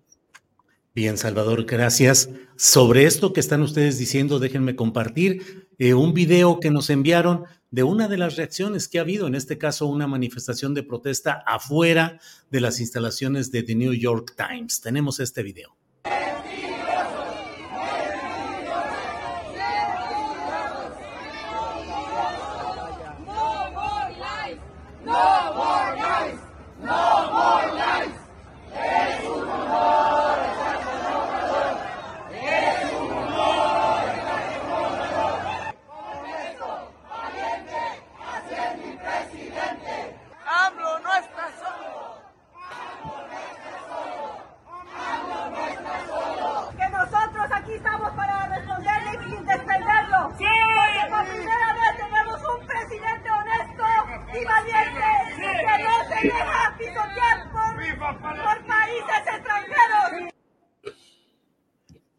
Jorge Meléndez, estamos, se está exagerando el nervio nacionalista al decir defendámonos de una intención de intervencionismo extranjero, tanto en estos medios que han estado publicando estos trabajos recientes, como, eh, y por un lado, y por otro, cómo conciliar esa mm, defensa de un proyecto ante también los riesgos de que si hubiera casos de corrupción comprobables y al mismo tiempo de una conformación de una clase política muy variopinta, por no decir que con muchos elementos eh, negativos o repudiables. ¿Cómo conciliar la lucha mayor con la realidad cotidiana? Jorge. Bueno, primero yo creo que los que están ahí afuera del New York Times conocen del injerencismo estadounidense tuétano, ¿no? Y son unos, como se ha llamado, unos héroes que están trabajando en Estados Unidos más de 18 horas, que viven incluso a veces al día y mandan dinero para México para que salgan de la miseria sus eh, familiares, sus compañeros, sus paisanos de determinados rumbos del país. Yo recuerdo a Jorge Bustamante, uno de los primeros investigadores y fundadores del Colegio de la Frontera Norte, como cuando una casa se incendió y murieron como 60 personas que vivían todas, no parientes cercanos, sino 60 mexicanos, dice, es una barbaridad cómo vivían aquí 60 personas. Y unas eh, dormían en una cama o en el sofá o en el suelo y demás, y se paraban y se iban a chambear y llegaban otros y se acostaban. O sea, los mexicanos han dado una muestra verdaderamente heroica durante muchos años y están allá tratados mal a veces por los estadounidenses e incluso por los afroamericanos. Entonces, ellos no ven, por desgracia, pero sería bueno informarles de los errores que a veces cometen aquí los personajes que están al mando de Morena, que es lo que tú señalas. Es decir, ¿cómo conciliar una cosa con otra? Bueno, ellos no lo ven no saben ni siquiera bien quién es Eugenia Hernández y tampoco están enterados que acaban de meter a las listas como senador a este señor Junior de Oaxaca, el señor Murat. Sí, el señor Murat. Y tampoco saben que un señor Vivanco, que andaba ahí en el PRI y demás, pues ya también cayó a las alforjas de Mario Delgado. Y no saben que hay también personajes impresentables en muchos lugares, como en Puebla, que el 80 o el 90% de las eh, candidaturas que van a ganar son de expristas. Bueno, ellos no lo saben. Qué desgracia o qué fortuna, no lo sé. Así son las paradojas en la vida. Ellos están defendiendo un sistema que está dando resultados incluso para ellos y para sus familias. Y están en contra de una serie, ya no digamos del New York Times, Julio, que están afuera, sino, sino de personajes como algunos periodistas mexicanos como Salvador García Soto, que dice que la gente que fue al Zócalo el domingo eh, de la Marea Rosa, todos gritaban narcopresidente, lo cual es falso. Y están en contra de un señor Raimundo Palacio que vuelve a decir que hay una serie de eh, problemas internos y que sus fuentes muy reconocidas, pero que no puede decir, igual que Anabel Hernández, dicen que hay unos líos internos en el grupo de López Obrador y que se está desgajando. Y Joel Ortega Juárez con Jorge Castañeda, que dicen que este sexenio es el más ruinoso de los últimos, de las últimas décadas. Sistema ruinoso donde hay el mayor empleo del país, donde el dólar se ha conservado lo más bajo posible. Recordemos que en Compañía Neta estaba a 20 pesos con 20 centavos y ahora en la frontera está a menos de 17 pesos. Sistema ruinoso donde el país está recuperando no solamente sus fuentes energéticas, sino salinas, como dijo ayer la maestra Raquel Buenrostro, de que recuperamos la sal que va a ser prioritaria para la inteligencia artificial y para las redes sociales? Bueno, pues yo ya no entiendo. Es decir, nuestros paisanos pueden estar desinformados, pero yo veo más desinformados a los que escriben aquí en los medios tradicionales y que hacen libros en contra de López Obrador, al cual hay que ponerle muchas etiquetas en contra, pero reales y verídicas, no lo que mí se me antoje.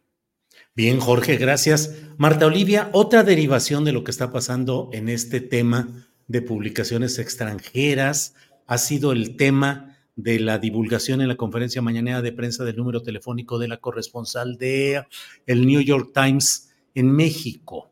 Es un tema que podemos eh, por lo pronto dejarlo un poco aparte porque lo que me interesa, Marta Olivia, es la reacción del presidente que ha acusado a YouTube de imponer condiciones eh, eh, de este tipo de censura, de acallamiento, y por otra parte, eh, decir que está en decadencia, que va en picada, que está mal YouTube.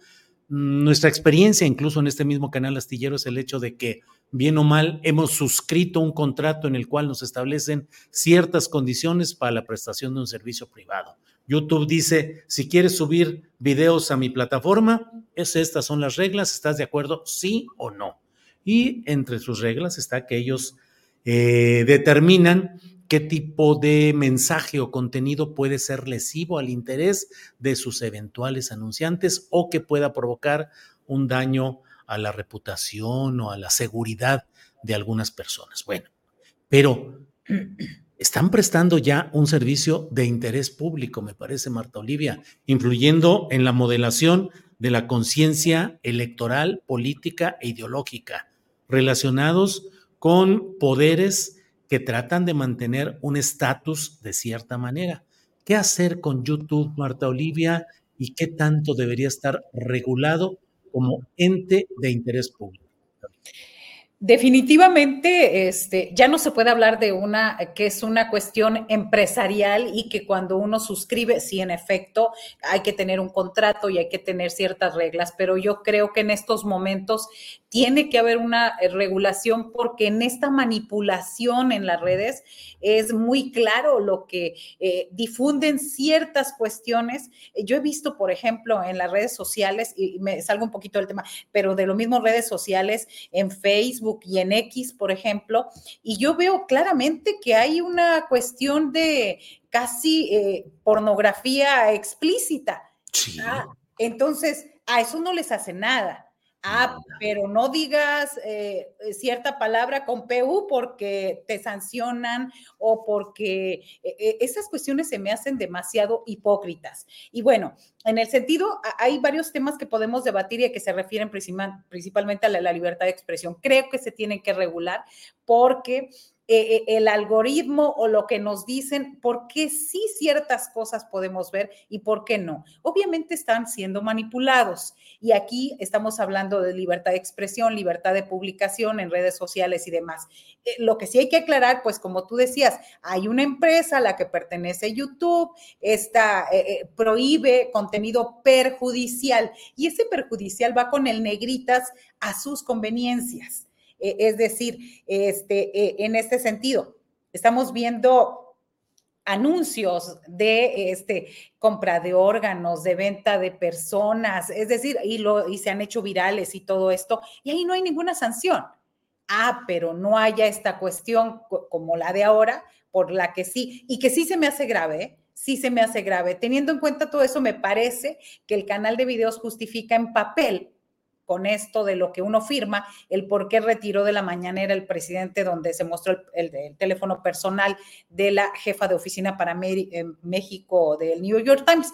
Y aquí este, eh, quiero leer parte del mensaje lo que dijo el presidente Andrés Manuel López Obrador en X. Estamos en plena decadencia la Estatua de la Libertad se ha convertido en un, símbolo vacío. Desde hace varios años se ha venido poniendo este tema sobre el debate geopolítico, cómo Estados Unidos ha perdido poder en la mesa de negociación y cómo esto podría significar la decadencia de lo que es conocido como hasta ahora el país más poderoso del mundo. Este tema me parece que lo podrían tocar a profundidad los expertos en geopolítica, pero también es indudable que es algo que ya se va poniendo en el debate público desde hace varios años. Y finalmente, este, me parece que es necesaria, necesaria la regulación, necesaria porque no hay transparencia en cómo trabajan los algoritmos, en cómo se, qué sí se ve, qué no se ve. Y definitivamente esto es algo que nos adeudan los empresarios que aunque pueden defenderse en ese sentido, definitivamente están haciendo un servicio público. Bien, Marta Olivia, gracias. Salvador Frausto, tú que andas, pero si bien metido y no sabes cuánto te envidio que estás profesionalmente con el tiempo eh, y la circunstancia para asomarte a la inteligencia artificial, que creo que es todo un tema que deberíamos estar, pero pegadísimos a lo que está sucediendo. Pero te quiero preguntar, Salvador, tú que estás ahorita muy metido en eso, pues sí, la inteligencia artificial nos va a permitir muchas cosas. Viene una etapa diferente en la civilización humana a partir de la inteligencia artificial, pero en lo inmediato y en lo concreto, no hay alternativa para la difusión adecuada de contenidos en, Internet que sea mejor que YouTube. Todo se está innovando, todo se está cambiando, pero no veo un camino que, que establezca una posibilidad de irte a otra plataforma. Está Dailymotion, está Vimeo, está Twitch, mm, algunas otras así, pero estuvo una, una que Mastodon, que en su momento se decía, híjole, viene esa, va a pegar con fuerza y no sé cuántas cosas, y nomás no. La única vía hoy para difundir adecuadamente tus videos más o menos con cierta eficacia es YouTube y la que te da una monetización que te permite seguir adelante. ¿No habrá alternativa, Salvador? Sí, yo me parece que el debate mm, en el que nos estamos tardando como país a entrarle es en el de la regulación de los, de los medios sociales. Eh, los medios sociales, eh, entiéndase por las redes sociales, es decir, eh, Twitter, YouTube, Facebook, TikTok y tantas otras, Instagram, etcétera, ¿no? Es decir, todas estas redes sociales que en realidad son medios sociales, me parece que si arribáramos a la, a la circunstancia de eh, ya llamarles medios sociales, es decir, eh, podríamos acercarlos al tipo de regulaciones o de reglamentos o de leyes que tienen que seguir los medios de comunicación. Si solo miramos el final del, siglo pasado, eh, por ejemplo, en las elecciones de 1988 y de 1994, la cantidad de tiempo que le daba Jacobo Zabludowski en su noticiero 24 horas, que era mega la cosa que dominaba eh, eh, la opinión pública en México. Es decir, la cantidad de tiempo que le dedicó al candidato Salinas em, en su noticiero eh, Jacobo Zabludowski era casi idéntica que el porcentaje de votos que tuvo Carlos Salinas de Gortari. Y en 1994 pasó igualito. La cantidad de tiempo que le dedicó Jacobo Zabludovsky y Televisa a eh, Cedillo fue la cantidad de votos que tuvo Cedillo. Y a partir de ahí vinieron una serie de discusiones sobre cómo regular la equidad en los medios. Es decir, em, tienen que los medios, a partir de cierta presión social, pero también a, a partir de ciertas reglamentaciones del de, INE, cumplir ciertas eh, normas para poder ser más equitativos.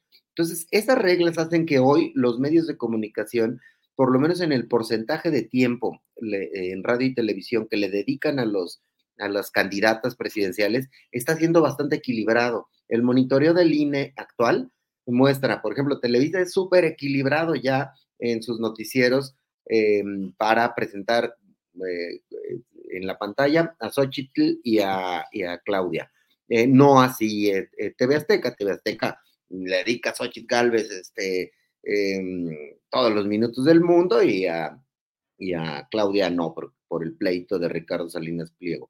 Pero las estaciones de radio em, también están siendo bastante equilibradas en cuanto a la cobertura que dan a, las, a las candidatas presidenciales. Lo mismo debería pasar con ciertas reglas y normas em, con las redes sociales o los medios sociales para que puedan ser más equitativos, para que pueda haber mayor transparencia, para que no sea a discreción bajar o no un video o para eh, dejar correr mentiras.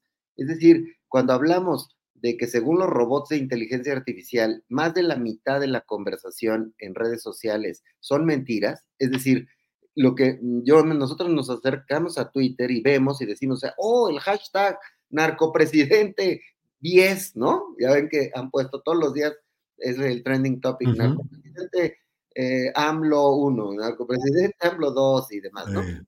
Hoy estamos en el 10. Eh, la mitad de esa conversación es pagada. La mitad de esa información son likes, son de robots. Y además hay un incentivo extra para los líderes de opinión digamos, vamos a poner López Dóriga o Carlos Loret de Mola, eh, usan ese hashtag. Los robots comprados por algún político opositor están, eh, tienen la orden de detectar el tweet de López Dóriga y ponerle un like, un retweet, un comentario y sumarle seguidores a López Dóriga. Entonces, los líderes de, eh, opinión de, o influencers de redes sociales que se suman a las campañas negras tienen insumos es decir, les son felices teniendo más seguidores, son felices teniendo más retweets y genera la impresión de que hay más gente apoyando esas causas de la que realmente de la que realmente hay. Entonces, vivimos en una época de mentiras eh, normalizadas, de mm, compra de conversaciones eh, sembradas que se siembran posteriormente en redes sociales y que deberíamos avanzar a una regulación, a una reglamentación de ese tipo. vamos, ahorita ya no da tiempo, vamos a vivir una campaña política llena de mentiras en la cual, ¿cómo sabemos qué es verdad y qué no es verdad? Eh, ¿Cuál es la dimensión real de la gente que pone hashtag Xochitl Galvez, presidenta 2024? Ese hashtag lo analizamos para la entrega que hicimos hoy en Milenio con herramientas de inteligencia artificial, tuvo casi 40 millones de reacciones y conversaciones. 40 millones. Es eh, realmente imposible. Por ejemplo, la Casa Gris, em, que fue un fenómeno muy fuerte, el más grande de los últimos años, tuvo 16 millones. Y eh, también muchos de ellos comprados, bots y reacciones compradas, y otra gama amplia por movida por influencers eh, de la oposición. Pero el hashtag de promover una candidata presidencial, a mí me parece incluso más insólito que el narcopresidente AMLO. Eh, ¿Quién diablos va a estar? ¿A poco de verdad hay 40 millones de personas felices de estar compartiendo ese tipo? Si no va a tener ni 40 millones de votos eh, la candidata. Claro. Salvador, gracias. Eh, Jorge Meléndez, pues la verdad es que a la vista de lo que estamos platicando no deja uno de preguntarse a dónde va el ejercicio periodístico en redes sociales. Em, mira, por ejemplo, nosotros tenemos constantemente el problema de que nos quitan suscripciones en el canal de YouTube. Aquí nos acaba de llegar hace rato este mensaje. Diana Chávez, Julio, Julio, YouTube me desuscribió de tu canal me acabo de resuscribir. Hemos conseguido como en dos semanas algo así como 25 mil, ya como 25 mil resuscripciones de gente que suponía, porque ya se había suscrito, le quitaron la suscripción, tiene que insistir. Ayer estuve con Maura Aro, la mamá de Daniel Robles Aro, estuvimos con ellos y nos decía las veces que ha tenido que volver a suscribirse. Pero ¿a dónde vamos, Jorge? Tú tienes un canal igual que Marta Olivia, eh, directamente de información y de análisis. ¿A dónde vamos en esta pelea donde compran seguidores, compran likes, hacen guerra tecnológica de, de suscribir, de no enviar notificaciones? Y entonces ese esfuerzo que tanto nos emocionó de la libertad de las redes sociales, poder hacer un periodismo distinto, yo veo lo que hacen ustedes, tú, Alejandro Meléndez, Temoris Greco, las entrevistas que hacen muy buenas y no tenemos la resonancia que quisiéramos. ¿Cómo ves el tema, Jorge? Gracias. Gracias, pero yo quiero decir que estamos viviendo en el hipercapitalismo y en su posible caída total. Y en este hipercapitalismo, las empresas que un eh, compañero, amigo y maestro mío, Octavio, Octavio Islas, ha llamado GAFA, Google, Amazon, Facebook y Apple hacen lo que les da la gana. Y lo que tú estás señalando, Julio, es lo mismo que le pasa a López Obrador. Yo creo que estuvo mal en revelar el número de la eh, encargada de estos asuntos en el New York Times, desde mi punto de vista. No debió hacerlo López Obrador, pero de eso a bajarlo, como decían en las viejas películas de Cantinflas por mis pistolas, es lo que llama Octavio Islas regular GAFA. Y dice que no se ha podido regular ni en la Unión Europea. Porque así como los medios tradicionales que están de bajada, porque decía Salvador correctamente, bueno, al señor eh, Carlos Salinas había la orden en Televisa de no hacerle una toma de arriba para abajo, porque se veía muy chaparrín. Entonces, todas las tomas, aparte del tiempo que le daban, eran de abajo para arriba, para que se viera más alto de lo que era, a pesar de que él usaba zapatos con elevación interna y externa. Así como era antes, Televisa, y sigue siendo, y TV Azteca y demás, dice Salvador, bueno, ya está Televisa más responsable. Bueno, porque tampoco ya casi nadie lo ve.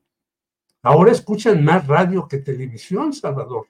Y si uno eh, escucha Radio Fórmula, por Dios, el 70 al 80% es eh, sochilista y anti-amloísta. Y así podemos ir eh, señalando, y como tú decías en, una, en una de tus intervenciones, Julio, pues no hay en el sector público una estación que haga competencia a estas, a pesar de que se van de bajada. Entonces, mientras no se regule GAPA, que no se puede hacer ni en la Unión Europea, pues esto va a seguir. Y entonces, en este hipercapitalismo, estas empresas hacen lo que les da la gana. ¿Quién se les para enfrente? Bueno, ni en Estados Unidos, ni en ninguna parte. En Estados Unidos, porque la ley de la selva es la ley del dinero. Y el que tiene más dinero es el que hace lo que le da la gana. Estamos viendo nuevamente la campaña de Donald Trump con puras mentiras, ¿no? Me robaron la elección. Ahora sí vamos a detener a estos malvados que llegan a Estados Unidos a degradarlo. Mientras él se roba dinero por aquí, por allá y por allá. Entonces, yo creo que sí, habría que ser no solamente en México, y tiene razón Marta Olivia, yo estoy de acuerdo, en cada país tiene que haber un, perdón, no Marta Olivia, estaba oyendo anteriormente eh, eh, tu entrevista eh, a, la compañera del canal 22, en cada país... Jacaranda Correa. Jacaranda Correa, tiene que haber una, una intervención, unos instrumentos específicos. Pero tenemos también, quizás en la CEPAL, que abrir, que es la Comisión Económica para América Latina, que abrir la discusión. ¿Qué pasa con estos monstruos que manejan las conciencias en el mundo? Porque tienes razón, pero si el canal de Marta Olivia, el tuyo, los esfuerzos que hacemos nosotros, pues no somos nada ante Luisito Comunica. ¿Y qué comunica Luisito? Pues puras frivolidades y puras tonterías. Entonces, es el pleito de siempre, la inteligencia contra el negocio. Y yo creo que esos negocios hay que regularlos, como se ha tratado de regular muchos, incluso se sigue tratando de regular la alimentación, el agua y todo eso, que están en manos privadas. Y yo creo que tenemos que hacer esfuerzos para hacer esta regulación, como dice Octavio Islas, en GAFA. Bien, Jorge, muchas gracias. Em, Marta Olivia, el ambiente se está enrareciendo de una manera muy acelerada, según mi punto de vista. Eh, ya lo estamos hablando aquí, estamos hablando de cómo se está cargando de nubes oscuras y de un riesgo de hoy violencia verbal desatada, violencia en las redes sociales, pero también las complicaciones que hay naturales y progresivas en nuestro país. Pero mira, por ejemplo, en cuanto esté uno de estos videitos, déjame pedir que nos pongan, quiero pedir tu opinión sobre estos, son videos muy pequeñitos de unos cuantos segundos. La verdad es muy delicado lo que el presidente provocó desde la mañanera, haciendo público el teléfono de una periodista. Y yo sigo insistiendo que el presidente es muy machito contra dos mujeres periodistas, pero no enfrenta así a la delincuencia organizada. Yo sí creo que lo que pasó con la periodista es inaceptable. Eh, y por cierto, si alguien tiene el teléfono de Claudia Sheinbaum, porque yo no lo he visto en las redes, pues pásemelo para ver si quiere debatir, porque se han escondiendo. Esa es una. Y hay otro pequeño videíto ahí disponible. Bueno, está esto de Lili Telles, que dice, en la Embajada de Argentina en México entregué una invitación para el presidente Javier Milei a través de la ministra Romina Bocache. El fin es que Milei asista al Senado de México para tener un diálogo amistoso con un grupo de senadores mexicanos y conocer sus ideas políticas. Marta Olivia. Sí, Marta Olivia, ¿qué opinas de, de Xochitl, muy machito, dice AMLO, y luego esto de Lili? Marta. Lo de Lili, voy a empezar por lo de Lili, porque diálogo y amistoso eh, creo que no son palabras que van con mi ley. Entonces yo creo que la señora no ha leído ni ha visto o no quiere ver quién es mi ley, ¿no? Pero bueno, e, ese, ese sería mi único comentario al respecto de esta invitación. Eh, ¿qué se podía esperar de Lili Telles? ¿No? Algo más esto. A mí me, eh, en cuanto a lo de Xochitl, pues es que la oposición y, el segundo lugar siempre va a ser algo este, para llamar la atención. Eh, o sea, ¿qué otra estrategia ha tenido Xochitl Gálvez más que colgarse de AMLO? No ha tenido ninguna. Ella se cuelga porque sabe que el tema de AMLO, y lo sabemos ahorita que estamos hablando de redes sociales, sabemos que cuando va el hashtag AMLO o López Obrador, pega porque pega. Y eso es lo que le han eh, asesorado a Xochitl. Entonces hay que golpear. Golpearlo con el tema que sea. No importa en el tema. Y hay que aclarar en este sentido, bueno, yo lo aclaro a título personal, que la divulgación del teléfono público se me hace reprobable. Eso no debería de haber sido nunca. ¿Por qué? Porque lo que esperamos de un presidente es un alto nivel un alto nivel donde no debe de, ahora sí que yo me defiendo como uno a uno, como cualquiera, no, no es cualquiera, es el presidente de un país y no puede, tiene que tener otras habilidades y otras circunstancias y otros caminos, mucho más de estrategia e inteligencia que el, al tú por tú y no se puede vulnerar por ningún motivo la privacidad de una periodista. Se puede debatir, se puede decir, se puede hablar, pero no se puede divulgar esto. y déjame decir que cuando yo empecé a ver la publicación de los teléfonos de periodistas y políticos, tanto de la oposición como de la cuarta T, me pareció un intento perverso, no sé de quién, de enrarecer el ambiente, de ensuciar lo que más se pueda al debate público. Y aquí yo me pregunto, ¿a qué grupo le conviene eso?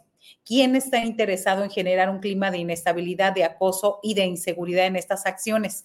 El mensaje que se manda es que ninguna persona está a salvo de ser acosada y de que su información se publique para que pueda recibir eh, mensajes intimidatorios. Y bueno, pues Ochil Galvez también se volvió a montar en esto porque eh, había, porque aparece su número, a pesar de que, y bueno, ella dice, pues háblenme, háblenme, conózcanme. Claro, necesita reflectores, necesita subir numeritos, necesita montarse a todo esto que se está dando en el debate y en la conversación en las redes sociales.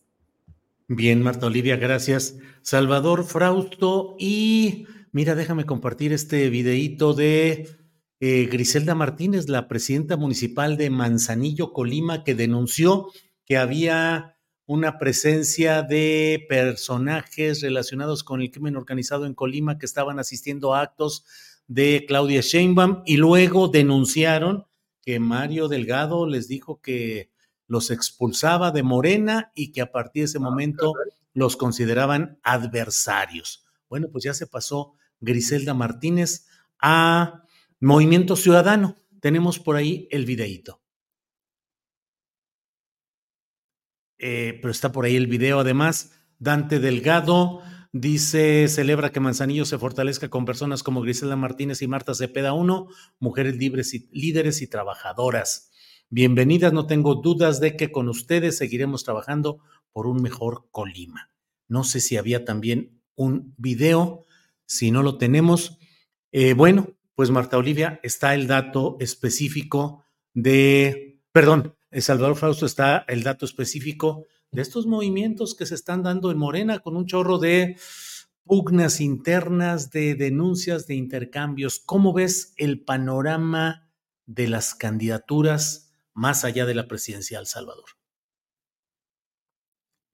Sí, es em, eh, convulso siempre el momento de, elegir eh, candidaturas previo a las elecciones, eh, porque hay inclusiones y exclusiones. Evidentemente los excluidos van a, generar una serie de presiones para eh, criticar al partido o a la coalición que los está eh, postulando. Y por otra parte, pues los eh, partidos y las coaliciones hacen, por una parte, tienen que ser una combinación de acuerdos en las cúpulas, acuerdos con grupos de poder, tanto internos de las coaliciones como externos, eh, y a la vez medir si esos em, aspirantes que van a postular tienen posibilidades reales de, ser competitivos en las elecciones. Entonces, eso siempre genera una rispidez muy fuerte al interior de las eh, coaliciones y partidos que va generando eh, una recomposición de la inteligencia y de la eh, eficacia de la estrategia que tengan cada una de las coaliciones eh, y partidos para lanzar a sus mejores representantes, dependerán los resultados que tengan. Ya vimos, por ejemplo, en el 2021, eh, muy malas elecciones por parte de Morena y de sus aliados para postular gente, sobre todo en la Ciudad de México fue muy notorio. Es decir, postularon malos candidatos, hicieron una mala operación, Em, de tierra, de, campaña, de acercamiento a, movimientos eh, sociales de la Ciudad de México y los resultados es que la, ciudad quedó dividida eh, y, tuvo em, un avance importante en la coalición encabezada por el PAN, el PRI y el PRD. Lo que estamos viendo ahora son esos reacomodos. Vamos a ver qué tanto en pequeños municipios o en grandes ciudades eh, tienen razón los, los que se enojan em, por no haber sido incluidos. Vamos a ver estos a los que nos hemos llamado los impresentables, que vemos, o a expriistas que generan mucho enojo, por ejemplo, en el caso de Morena, que es entre las bases más duras o más radicales de Morena, que se incluya a ciertos priistas. Pero pues Morena eh, se ve claramente que tiene una estrategia de, además de tratar de incluir a lo mejor de su repertorio, eh, romper al PRI. Me parece que parte de empujar, eh, de así, abrirle grietas al PRI, de empujar a candidatos como, como Alejandro Murat o como otros priistas que se han acercado a, Morena, es eh, un efecto más bien hacia el lado del PRI, es decir, romper, mostrar a otros priistas que si juegan con Morena un día pueden tener una recompensa, eh, que pueden, si son capaces de movilizar votos, pues los van a, incluir, y, eh, pero hay que tener cuidado. Ya vimos que hubo un efecto pernicioso en la elección del 2018. El y Germán Martínez, por citar dos, que eh, entraron por la coalición morenista y ahora son enemigos férreos del morenismo, rompieron y, pues en qué momento se les vieron posibilidades a personajes de esa naturaleza de poder eh, convivir, llevarse, coincidir con la agenda de, Morena, en particularmente la de Lili Telles, ¿no? era eh, eh, elegirla para incluirla en el morenismo, era la crónica de una traición anunciada. Sí, así es, Salvador, gracias. Estamos ya en la parte final del programa, son las 2 de la tarde con 54 minutos. Eh, Jorge Meléndez, tema final que quieras poner sobre la mesa, por favor. Bueno, yo creo que es terrible lo que hace el señor eh, Delgado, que se ve todavía más delgado. Es casi como estalinista, ¿no? El que discrepe de mí o de mis órdenes o de que me critique, lo corro. Y ya fuera, aquí no pueden estar. Eso lo vivimos, vivimos el estalinismo, y creo que no se puede hacer en Morena. En segundo lugar, yo creo que sí, eh, un partido tiene posibilidades o deseos o necesidades de debilitar a los otros, pero yo creo que hace muy mal Morena en darle posiciones a una serie de personajes. Bueno, hasta ya se decía que hasta Alfredo del Mazo iban a dar posiciones y a fin de cuentas, pues no lo hicieron. Pero estos señores a los que ha metido, pues no le agregan nada a Morena y no le suman, al contrario, le restan.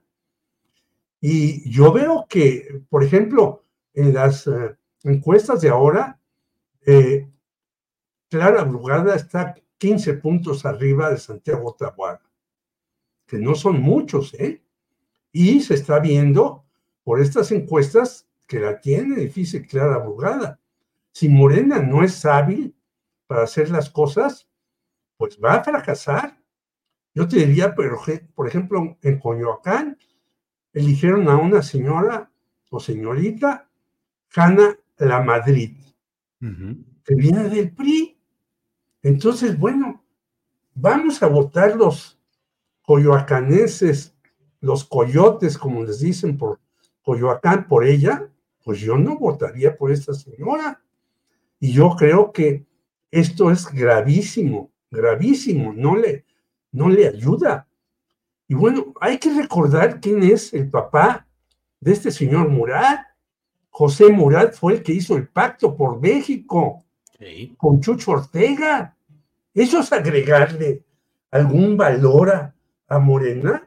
No, eso es decir, voy a meter un super tranza, que es el papá, porque el papá ha manejado al hijo para que tengamos más votos. Bueno, sí se pueden tener más votos metiendo gente como Jaime Bonilla que metieron y luego lo tuvieron que sacar y ya no sabían cómo sacarlo. Yo estoy en contra de eso. Y finalmente, pues me encontré a la señora, a la señora Margarita Marrón, que te manda un gran abrazo, que dice que ella te ve todos los días, que ha hecho lo que tú señalas, que se tiene que resuscribir y que tiene que dar like todos los días para estar presente. Entonces, como me encontré en una cola larguísima de un banco del bienestar y platiqué con ella, te mando sus saludos y yo le dije que le agradecíamos mucho que nos viera y que más si nos mandaba mensajes criticándonos también, que nosotros no nos sentíamos ofendidos porque alguien nos queda, el Señor está mal en esto, en aquello o en lo demás. Ese es mi punto. Jorge, muchas gracias. Marta Olivia, por favor, tema final en este programa.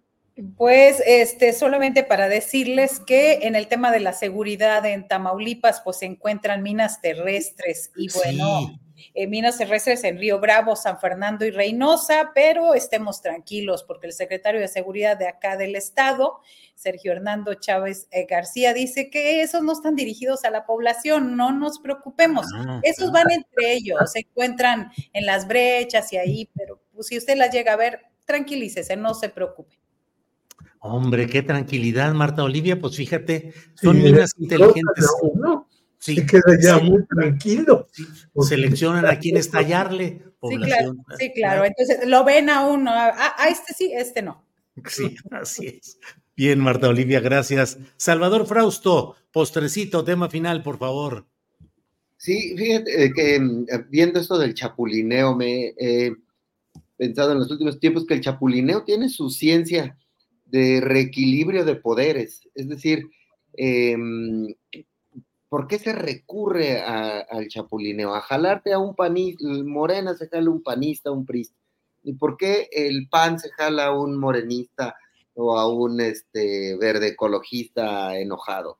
Em, para reequilibrar las fuerzas, para generarse eh, más eh, amplitud de simpatizantes y de votos. Eso ocurre siempre en México desde los últimos 30 años y eh, en el éxito del chapulineo eficiente va a estar eh, jalar algunos eh, apoyos extra. Por ejemplo, en los gobernadores, en el caso de los nueve candidatos de gobernadores de la coalición de Morena, dos vienen claramente del PRI, pero ya pagaron derecho de piso, que son Armenta de Puebla y la candidata de, de Jalisco. Ya tienen al menos un sexenio que juegan con, con Morena. A ellos los ficharon eh, durante la campaña del 2017-2018. Y en el caso de los aspirantes de la oposición, eh, el PRIAN eh, se jaló a, la, a Margarita la, González, la, que era de Morena. Se pelea con Cuauhtémoc Blanco y la jalan y la postulan eh, para eh, gobernadora de Morelos. Entonces, va a ser interesante ver qué resultados dan en los chapulines. A lo mejor habría que hacer un estudio sobre el rendimiento de los chapulines.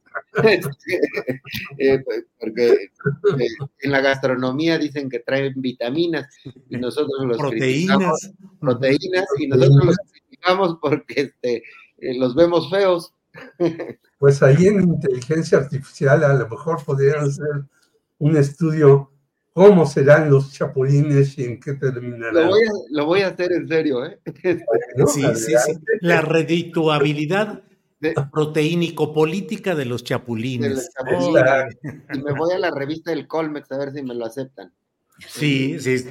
Es difícil, pero, pero hay milenio sí lo leeremos. El milenio no lo van a querer, se van a burlar de mí.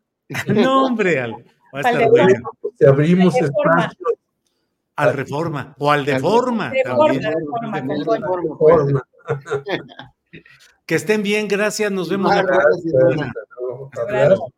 Gracias. Tres de la tarde con dos minutos, no se vaya, todavía tenemos alguna información interesante en el portal de Reforma.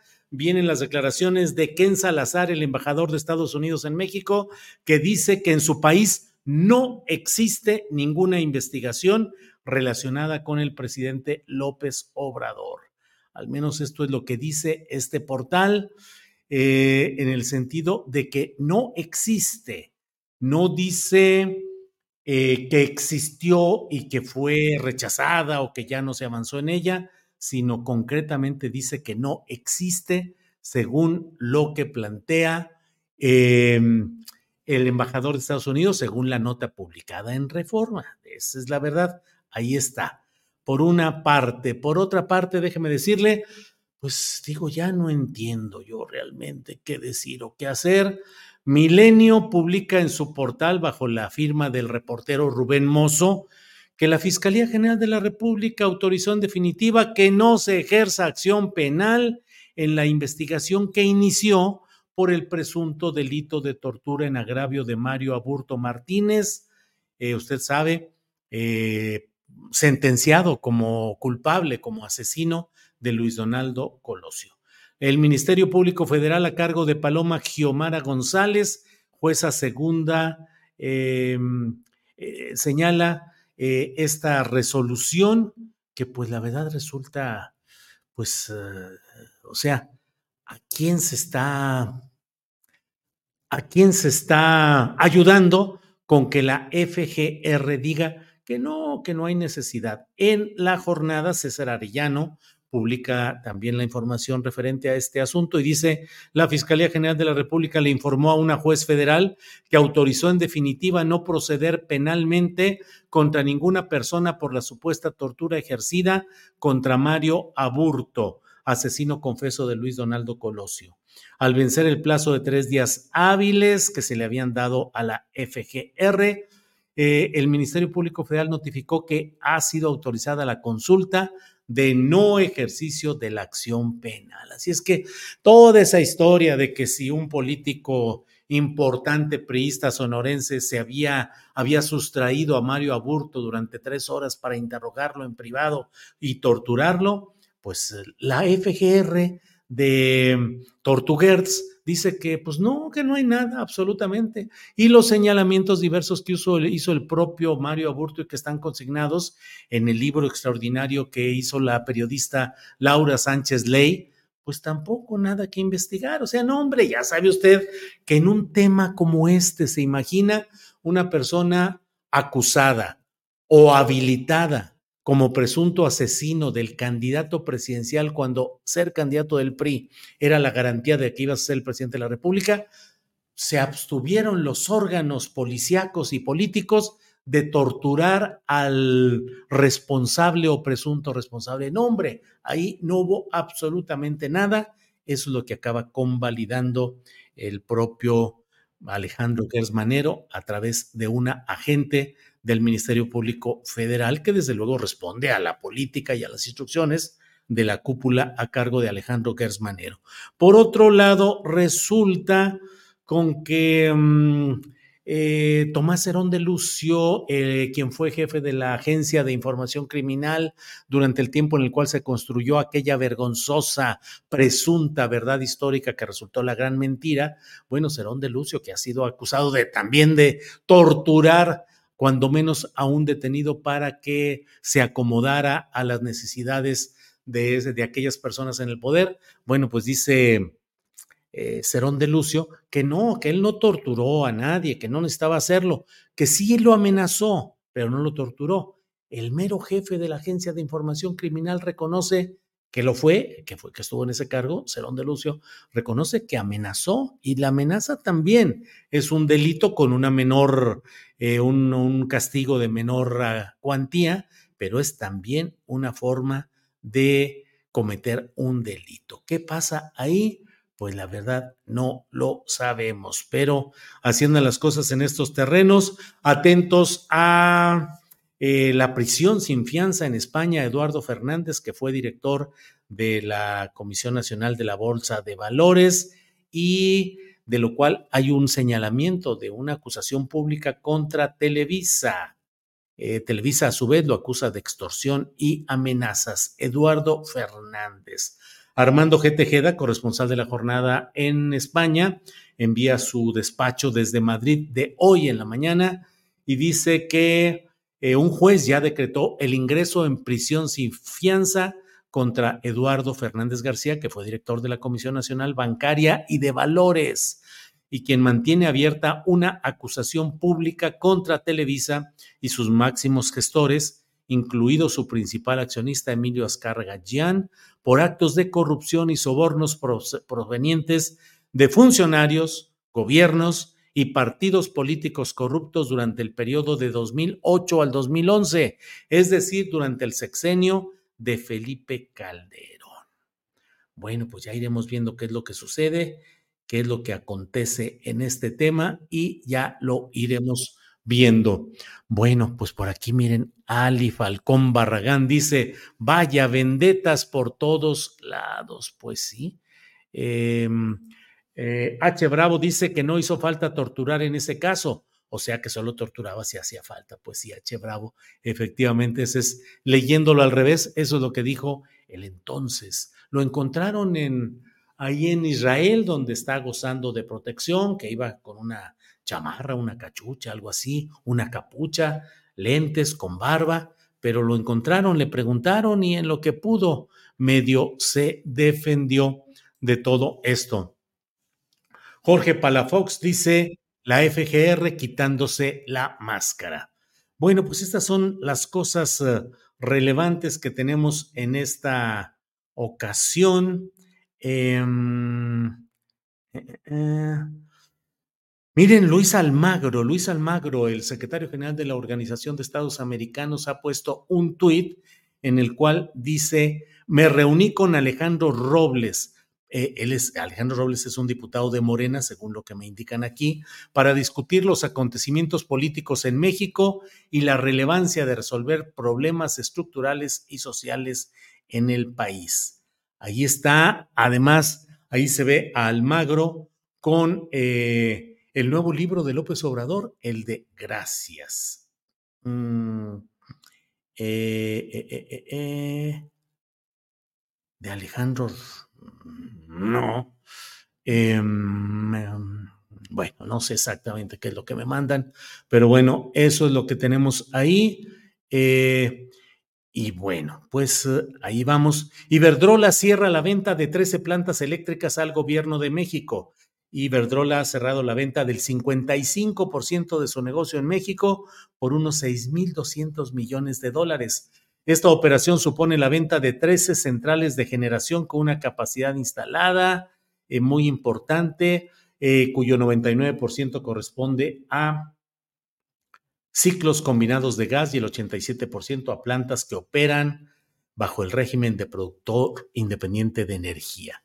Bueno, muchas gracias por todo esto. Invitamos, por favor, chequen su suscripción a nuestro canal de YouTube. Muchas personas Claro que consideran, dicen, ya me suscribí hace mucho tiempo. Bueno, no se imagina usted el número de personas a las que les han retirado su suscripción y han tenido que volver a suscribirse, se las han vuelto a quitar, se suscriben y así, así, pero si nos quiere ayudar y si quiere impulsar este proyecto, ayúdenos con el like que nos ayuda a darle mayor difusión, cheque su suscripción, si no se ha suscrito, hágalo, si quiere invitar a alguien para que esté con nosotros, adelante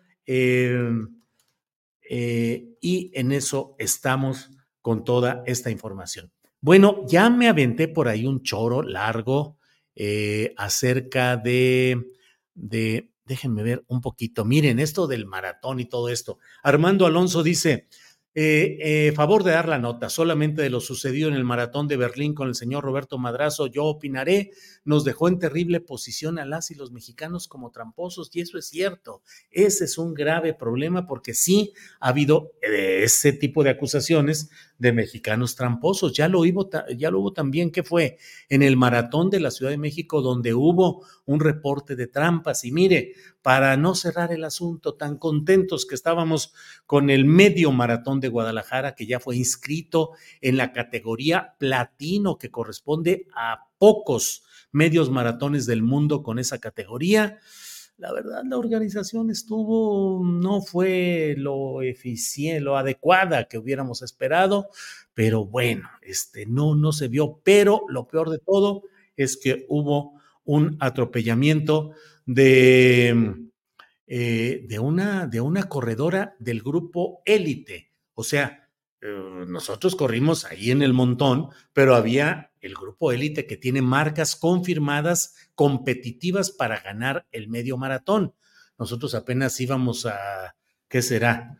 Pues a la mitad, menos de la mitad del recorrido y menos, mucho menos de la mitad, y ya venían de regreso los del grupo élite peleando por los primeros lugares y por los premios, inclusive monetarios. Bueno, pues atropellaron a una persona y resulta terrible ver lo que sucedió porque lo atropelló una, según toda la información que se ha ido manejando hasta el momento, eh, fue una motocicleta que entró, que entró a la, al área pues prohibida porque sería solo para que caminaran los, eh, íbamos en el medio maratón, se metió ahí en una motocicleta, eh, atropelló, se supone que no intencionalmente, a esta corredora, eh, y se fue sin detenerse para nada, ni siquiera se detuvieron.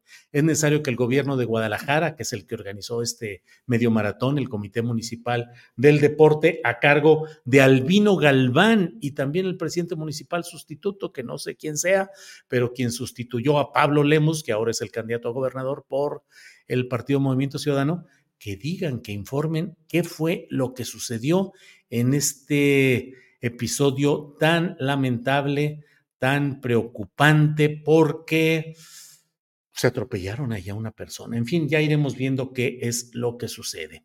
Bueno, hoy lunes a las 5 de la tarde, bueno, hay más comentarios aquí, miren.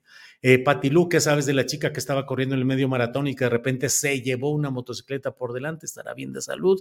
No están, no están informando todavía de todo esto. Bueno, el gobierno de Guadalajara dijo que iba a investigar el incidente. Incidente. Él atropelló una motocicleta que llevaba una identificación oficial como de organizadores del evento y es un incidente.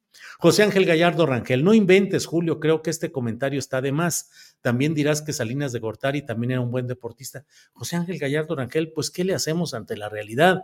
Carlos Salinas de Gortari solía correr en las mañanas eh, junto con Roberto Madrazo, con muchas otras personas, con Luis Donaldo Colosio, corrían. Digo, podemos estar en contra de todo lo que se quiera, pero no podemos cerrar los ojos ante lo que es la realidad sí corrían y sí corrían maratones, al menos Roberto Madrazo. Y Carlos Salinas de Gortari hacía ejercicio fuerte en las mañanas.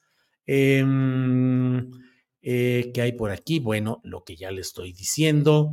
María Inés Méndez Temis, Temis, dice, bueno, Temis, tengo la peor opinión de Madrazo, pero tu comentario sobre su habilidad deportiva incrementa mi respeto a ti no te gana la opinión pública, eres capaz de ser objetivo, mi admiración hacia ti aumentó. Gracias, María Inés. Pues es que esa es la realidad. Ahí está documentado, fotografías, videos de cómo se reunían a correr desde temprano. Y lo de Roberto Madrazo, a la leña verde, si quieren, pero de que corría maratones, corría que hizo, según todo lo documentado, esa trampa en el de Berlín, pues también, pero de que era maratonista, lo era, ¿qué vamos a hacer? Pilar Morfín, saludos de nuevo desde Chapala, Jalisco, gracias por tu labor, gracias Pilar, muchas gracias. Eh, Becky's Beauty Shop dice, corrí con madrazo en Chicago Maratón 2006, hizo 3.56 en los 42, 3.56. Y también corrimos en 2007 en Berlín. Ezequiel Menera nos envió un apoyo económico, dice lo que se demostró en la investigación fue que la periodista se prestó un golpe político. ¿Cuál debe ser la respuesta? Ante una clara intención de desestabilizar el país. Bueno, pues ya nos vamos. Muchas gracias. A las 5 de la tarde va a estar el gran Paco Cruz con sus videocharlas astilladas, eh, videocharlas cruzadas, Paco Cruz, a las 5 de la tarde, a las 8 de la noche, Claudia Villegas y el equipo de la revista Fortuna con Economía Social, y a las 9 regreso con ustedes acá en una videocharla astillada. Gracias y nos vemos pronto. Gracias. A ver, aquí está ya. Like, suscríbete. Lo que hay que hacer, lo que tenemos que hacer, darle like, suscribir, ayúdenos estamos en una pelea de resistencia frente a todo lo que está sucediendo. Buen periodismo, periodismo necesario, periodismo en resistencia. Gracias. Seguimos adelante. Gracias y hasta más tarde.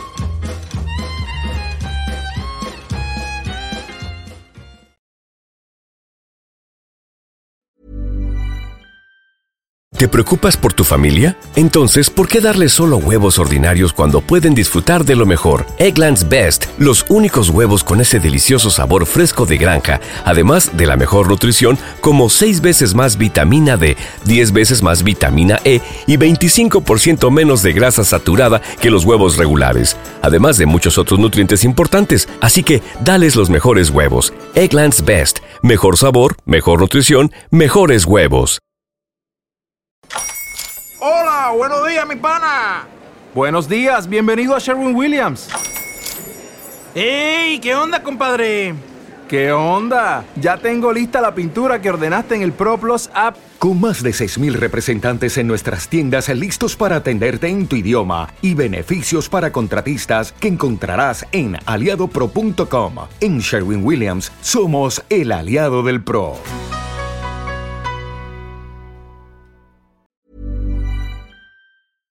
Para que te enteres del próximo noticiero, suscríbete y dale follow en Apple, Spotify, Amazon Music, Google o donde sea que escuches podcast.